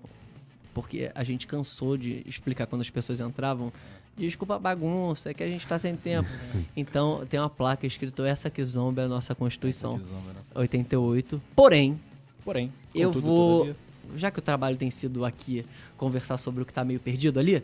dá, dá uma puxada no novelo. Vai. Eu vou ficar com o samba do Sou Louco por Ti América, que eu acho que é fantástico. Eu acho que é, é um samba que não tem o seu lugar, assim. É, é um samba num contexto muito específico é, de integração latino-americana, de uma é, proposta é de bravo. mundo que se perdeu. Então. É Pô, uma coisa interessante, né? Seu livro traz o depoimento da Elza Soares, a gente não, acho que a gente não pode deixar de, de mencionar. E é o último depoimento dela em ah, vida. É, a Elza é muito ativa. Ela foi muito ativa até o último segundo da vida dela. Ela morreu é, no fim de semana seguinte, ou no começo da semana, sendo que no fim de semana ela gravou um DVD. Então, assim, ela é muito intensa. É, que eu saiba é o mais recente publicado. É, não sei se tem outras coisas por aí. E eu acredito que tem e torço para que tenha. Mas o que a Elsa faz por esse projeto é muito mais do que o depoimento que está registrado aí. Ela abençoou um projeto de um moleque, né? De um. Pô, quem é esse historiador, esse pesquisador? E como é que foi pra chegar nela, assim? É... Ah, é um pouco o trabalho de, de, de repórter, assim. É, já conhecer, já saber a quem faz a produção, uhum. quem são os agentes, entendeu? É, foi um pouco trabalho com muito, muito dessa galera, assim. Uhum. É, e pra convencer pra, pra comprar ideia de fazer? Foi muito fácil, ela é adorou mesmo? a ideia. É mesmo? Adorou a ideia. Essa parte foi a mais fantástica, assim. Ela adorou a ideia. É, então, foi, foi moleza. Muitos outros, por conta disso é algo que a gente não mencionou, eu não vou entrar no, nos detalhes, mas esse livro, ele sofre todo tipo de pressão. Uhum. É, as pessoas que participam desse livro recebem pressão, o autor recebe pressão, a editora recebe pressão. Mas que tipo de pressão? De prazo? Então, de... todo tipo. Não, para além de prazo, pelo tema. É um uhum. tema que é, vocês convivem com a internet, é, vocês convivem com o Flamengo, Sim. e vocês sabem como isso é, te cerca de uma forma que tem que ser na raça. Então, na hora que eu entrego esse livro, eu falo: tá aí uma gota de suor, assim em forma de livro, sabe? Foi, foi raça, amor e paixão. É, é, foi na raça, foi bem na raça. Vamos bem... às notas? Vambora. Nesse clima de carnaval, vamos lá. Vamos às notas. Vai lá, Túlio. Você vai deixar eu começar de agora? De 0 a 10. Democraticamente. Sempre. De 0 a 10, Elcio. Rodolfo Landim. 9.8. É, não. A... Começar logo com ele, né? Difícil. Rodolfo Landim os méritos esportivos, vou justificar minha nota antes. Uhum. Eu, eu não atribuo ao Rodolfo Landim. Eu não o vejo como um grande leitor do mercado do futebol. Eu não o vejo é, como uma figura capaz de grandes sacadas do ponto de vista tático e técnico, até porque não caberia a ele. Então, os méritos esportivos desse período, que são muitos, eu não atribuo a ele. Então, a nota vai ser baixa, assim. Vai ser baixa. Eu só queria que vocês fossem passando para eu dar a nota mais baixa para ele, mas para também não ser algo gritante. Eu só quero manter a baliza ali para saber o quão baixo será, entendeu? é porque professor. Dois, né? é, a gente trabalha com, com nota, uhum. e nota, por exemplo, em questão é, discursiva, obviamente você passa por um gabarito, mas tem uma questão de nivelamento de classe. Você tem que saber qual é o máximo. Eu gosto muito de adotar isso. Qual é o máximo que sua turma consegue chegar? Porque todos ali tiveram a sua. passaram pela sua mesma aula. Então, tem um balizamento ali. Tem que ter um critério. Então, vamos dando aí, vamos ver qual vai ser a nota que vai chegar para ele. Eu já passei de ano, né, eu fui para a prova final, ensino médio, em física e química. E eu fiz a prova sem fazer uma conta, sem botar um número. Eu, fui, eu fazia um textão pra professora atrás. fazia uma poesia. Eu viajava. Eu fazia uma crônica sobre o ano letivo. e nunca repeti de ano, então... Como né? é que você conseguiu essa proeza? Eu sei que tem horas que a matemática... Leia foi... Rafa Penido e desculpa. A matemática mais parece língua portuguesa quando entram aquelas funções loucas. É. Talvez você for escrevendo deu certo. F de alguma coisa Exatamente. deu certo. é, Rodrigo Dunche. Rodrigo Dunche. É, a figura, eu acho que limitada também, que entra nesse bojo, assim. Que é um possível futuro é, presidente é, do Flamengo, é, inclusive. É, é, o, é o postulante, né, do atual governo, do atual, atual direção. É, de novo, é um cara para quem eu não consigo, os méritos recentes, eu não consigo ver muito, muitos acordos que, do ponto de vista institucional, que encaminha para essa para a direção de uma boa nota. É, mas já que eu tenho que começar, porque se eu fizer a mesma coisa com um segundo seguido, é, vai ser demais. Ele não vai dar nota para ninguém, já é, percebeu isso? É. Eu vou, eu vou começar com a nota 5. 5 pro, pro Rodrigo Dunche de Abrante. Flamengo da gente. Flamengo da gente? Ah, uma iniciativa muito legal. Muito legal. Nota 10. Torcidas organizadas. Nota 10 sempre. Maracanã. As torcidas, não os torcedores violentos. Uhum. Maracanã atual. É... Nota 7. Rodolfo Landim. Acabou? Já, já zerou? Uhum. Voltou? Não, Adriano Imperador. Adriano Imperador, pô. Cara, é a figura que me fez, sei lá, tá aqui é, muito apaixonado por esse cara, por esse cara, pelo pet, assim. Uma paixão que não, não daria nem na nota, nem da, na nota. Mas agora, já que 5 foi o mais baixo, vamos pra 4, né? Landim 4. Landim 4. Landim 4. Gabigol, que nota você daria pro Gabigol? Ah, 10 também. Eu acho uma figura muito, muito vinculada a isso. A vida do cara. Ele sabe o que o torcedor quer. O torcedor quer se divertir. E ele entrega diversão ele entrega diversão. Eu não vejo o Gabigol como uma pessoa impulsiva. Não, eu vejo o Gabigol como uma pessoa que entende o Força que ele tá fazendo da natureza, ali. um fenômeno. É, né, é, por bola, aí. Né? Por aí. Ele é uma, uma, figura que entende o poder do riso, do deboche, da brincadeira. É, eu, eu... Soft power do, é, do Gabigol, é, né? É, é. É mesmo. E a maneira como ele consegue deixar qualquer um maluco. Eu, antes dele chegar, eu achava ele insuportável. Você também. Com Também, certeza. Todo mundo achava ele insuportável. Quem é esse cara? Quem é esse moleque que acha que é? E o cara faz o que faz. É fantástico, fantástico. E, e vai vir. Eu tava com medo da comparação Adriano e, e Gabigol. Vai, porque... A gente faz isso direto aqui, a gente bota a galera. É, vai deixar pra, vamos deixar pra parte 2. Mas assim, como, como historiador, você vai falar com muita propriedade. E como jornalista, você vai entender né, essa mania para ranquear as coisas, né? Ah, Botar não, em mas, prateleiras. Não, como historiador ídolos, eu vou achar os maiores ídolos Eu vou achar que esse não faz sentido nenhum. Em que lugar mas, o Gabigol tá? Ah, o Gabigol é a história é, aí eu posso ser jornalista, só acaba quando termina. eu não sei até onde ele vai. E tem coisas, por exemplo, o fim da, da carreira do Léo Moura advoga contra a idolatria dos torcedores, entendeu? Exatamente. Então, é, eu não sei até onde vai. Eu sei que é muito grande. Eu sei que, por exemplo, hoje ele cede o, o lugar ali do cara que empurra a bola para dentro. Isso para mim é um ato de, de, de uma decência absoluta para entender o melhor pro time. É, tá jogando muito, talvez estiver, esteja jogando mais do que estava jogando em outros momentos que estava fazendo gol. É, mas ele tá é, cedendo espaço para jogar a bola para dentro pro Pedro. Então, mais, um, mais uma estrelinha, já que eu sou professor e tá dando nota, mais uma estrelinha pro mais uma Estrelinha. É. E o que, que, a gente pode esperar aí? Tem outro livro? Como é que estão os seus, seus projetos? Eu continuo pesquisando, é, eu continuo trabalhando. Ah, isso é legal. Em breve, eu vou... É, eu estou trabalhando num podcast que em breve vai ser... O nome vai ser Movimento, com 10 movimentos da cultura é, brasileira 10 movimentos musicais da cultura brasileira, fugindo dos óbvios, inicialmente pelo menos. Então a gente vai falar de rock progressivo, a gente vai falar sobre o CPC, é, Centro Popular de Cultura da Uni, a gente vai falar sobre o soul brasileiro, Black Rio. É, então já já vai estar aí nas plataformas.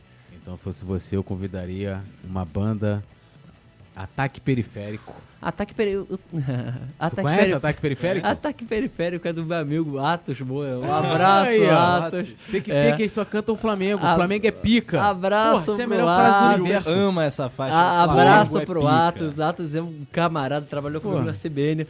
Um, um craque, um repórter craque. Craque. E no jornalismo? O quê? Você pensa em por exemplo, entrar para algum, algum programa, falar sobre futebol? Então, exemplo, hoje em dia cultura. eu tenho um programa. Cara, a gente está falando há sete horas. Tá na Roquete, tem, é, na Roquete eu tenho um programa né? que é fantástico, modéstia à parte. É, que é, é, algo que eu nunca imaginei que eu fosse fazer na vida. Ah. O nome se chama O Som da Rua, com músicos que tocam na rua, é, em espaços abertos públicos, é, uma vez por semana, que reúne todo tipo de música. Eu já levei gente, por exemplo, tem uma banda chamada Oruan, que faz turnê lá fora, na Europa, nos Estados Unidos, e foi tocar lá com a gente. Aí tem o forró da Taylor, da Rua Taylor, da, da, da de Santa Teresa que vai lá tocar com a gente também. Oruan é Mauro ou ao contrário, né? Não, Oruan com, com tio. Oruan. Oruan, e não Oruama. R-U-A, tio. Oruan. Entendeu? Sem o M. Entendi. Mas poderia ser. A gente Mas pode descobrir ser. o nome dele. Da... Ô, é seu Mauro. Alô, Mauro. Eu lembro Alô. que o nome do vocalista é, é Lê alguma coisa. É Lê Mauro. é... Mas é muito bacana. Uhum. Muito bacana, é um projeto muito e legal. Qual foi o outro podcast que você falou também? Ah, Samba Jornada do Ritmo. Samba Jornada do Esse Ritmo. foi no primeiro carnaval desse ano, um ano que teve mais de um carnaval. É. É isso. E tudo isso a gente encontra nas plataformas de streaming? Como é que vai? Ó, Bota Roquete Pinto? A gente tá num período complicado porque a, o Tribunal Superior Eleitoral impõe algumas limitações para uma rádio pública. Sim. É, mas as plataformas de streaming estão aí. É, então, pode procurar na, no o podcast Samba Jornada do Ritmo, tá lá. Vou procurar agora. É, comigo, Simas e Mariane Mazei. Samba é, Jornada, né? É, Samba Jornada do Ritmo. É, e o movimento estará em breve. É... Samba A Jornada do Ritmo. É isso aí. São dois episódios. Aí, esse aí. Legal. Esse aí. Esse aí com aqui, mestre. Vai ter mais ou o projeto. Então, esse era especial pro carnaval. Aham. Foi tão especial, era para ser um, um, especial só, virou dois. Então, é, esse foi mais. O, o, o, movimento é um pouco por aí. A gente vai falar, já que a gente falou sobre os rubro-negros, é, a gente vai falar sobre o Clube do Samba, do João Nogueira. Uhum. A gente vai falar sobre é, a turma é, muita, é muito movimento. Sobre o, o funk da década de 90. E vai entrar tudo aqui também. Sim. O funk da década de 90 com o MC Marcinho, cada um com uma entrevistada. A gente citou o Lobão aqui antes Sim. de começar. Uhum. O Lobão faz parte do. sobre rock progressivo. Que ele tinha uma banda fantástica que não tem registros hoje na, no, no, nas plataformas de, de Qual, streaming. Lobão e o Jornal? Não, não era Vimana. Ah, Vimana, que era com Lulu Santos. Lulu né? Santos e Rich, cara. É uma banda fantástica que tem pouquíssimo registro. E é por aí, é um pouco de trabalho de, de peneirar, fugir um pouco, porque esse ano são 100 anos de radiodifusão, 100 anos de rádio no Brasil. Boa. E a gente vai nessa, vai nessa. E de Vamos trabalho, daqui a pouco tem, tem doutorado entregue, que assim seja. É, daqui a pouco também. Em história. Eu não passo, eu não paro de produzir, mas aí é artigo mais acadêmico é mais chato pra galera. É, e temos outros livros também a caminho, se tudo der certo. Mas é livros relacionados a. Tem Flamengo, sempre cultura tem popular. política, sempre cultura sempre cultura popular. popular, sempre um pouquinho de política.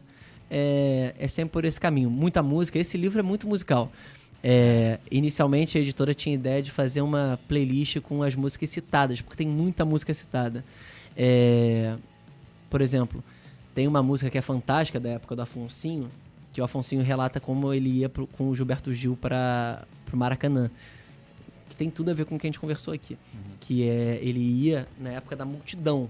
Ele apostava na multidão. Então ele entrava depois, ficava com o Gilberto Gil, que já era conhecido na década de 70, no meio da galera e saía antes que era um jeito de não ser confundido, chegar com a galera.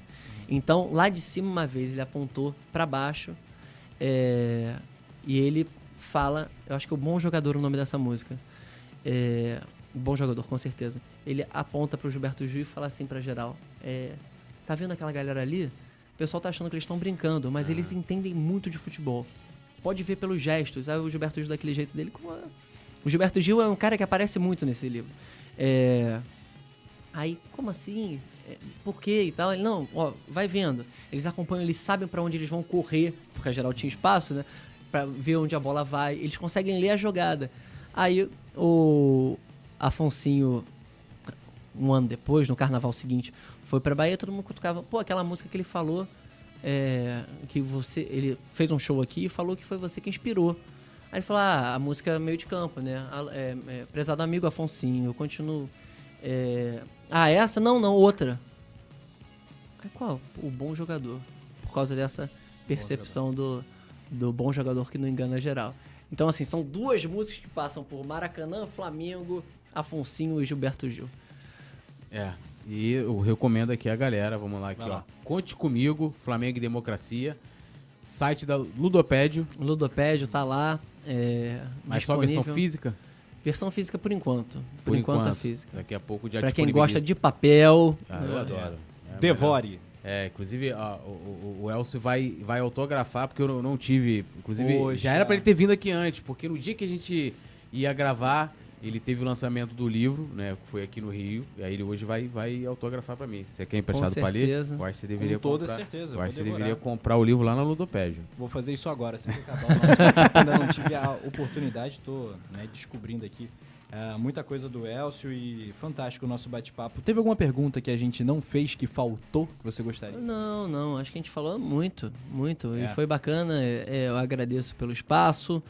É, eu agradeço pela possibilidade de falar coisas que acabam contrariando o óbvio muitas vezes, né?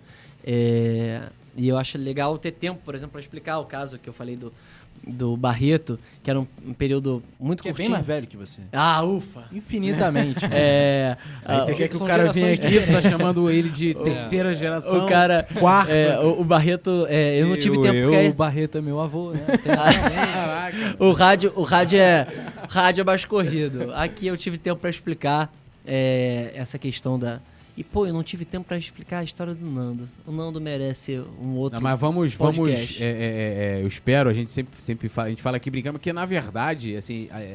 É, sempre, a gente sempre termina os papos aqui com aquele gosto de. Que bom, que bom. Poderia ter durado mais. Eu sou entrevistador e eu sei que às vezes é. dá vontade de falar, acaba logo, é. acaba logo. Então Não, então vocês estão bem. E o legal aqui é que a gente aqui tá. tá a gente vai no, no bate-papo, periri, você vê o Rafa Penido dando opinião. É, você vê a produção Não. daqui a pouco vai jogar o tênis na nossa É, a produção deve ficar Luta de opinião. muito é, revoltada, mas é isso. Mas, mas teremos aqui o Elcio na parte 2. Com certeza. Que assim seja, que assim com seja. Com o Chopinho também. E com é. câmera ou sem câmera. E com... Com meu livro câmera. autografado também. Vou ficar com bastante inveja do seu livro autografado. E com né, título brasileiro. O título brasileiro vai ser difícil esse ano. Você mas... acha? Eu acho que a gente vai ganhar muita coisa esse ano. Eu acho que pode, mas... Mas com títulos, com certeza. Leandro Martins falou que a gente vai ganhar tudo, né? A produção. Com Vidal e Cebolinha, dá pra escalar Tríplice coroa. Brasileiro, Copa do Brasil Brasileirão. Essa gente precisa sorrir. Essa, essa gente precisa gente sorrir. Tá aqui, ó. É o colossal. Conte comigo, Flamengo e Democracia. Papo demais, maravilhoso. Elcio. Eu que agradeço, obrigado, obrigado valeu. No Coluna do Fla, siga também o Elcio nas redes sociais. Quais suas redes? Ex-som. É difícil. É Bota Elcio Herbert Neto, ah, que você Deus vai Deus me encontrar, vai, vai ser mais fácil. É X-A R-R-A-B-O. Eita. B-A-S-O-M. Caraca. Ex-arrobação. né? A gente tá falando soletrando. soletrando. No próximo podcast eu explico por quê. soletrando do Luciano Huck. É, e reative seu Instagram, seu Twitter, assim porque será. é um desperdício pra internet, é, né? Pô, Você não tá nem... Eu sou um cara mais do papel. É, mais o Túlio é um cara mais do TikTok. é, eu acho muito Pior bonito. Não, eu, eu, eu, criei o TikTok recentemente, eu abro a cada três meses. é quando eu tenho algo pra postar, entendeu? Tem uma dancinha, você posta lá no TikTok. TikTok não. Gente, uma pena acabar esse Pode Falar, uma edição muito, muito bom. legal. Um mesmo. abraço. Obrigado, Elcio. Poeta Túlio, tamo junto. Obrigado, tamo Elcio. Junto. Nação Rubro-Negra, deixa o like antes de fechar. Garanta o seu Deixa o seu like. Conte comigo, comigo, Flamengo e democracia. Fera Braba. Valeu, nação. Até a próxima.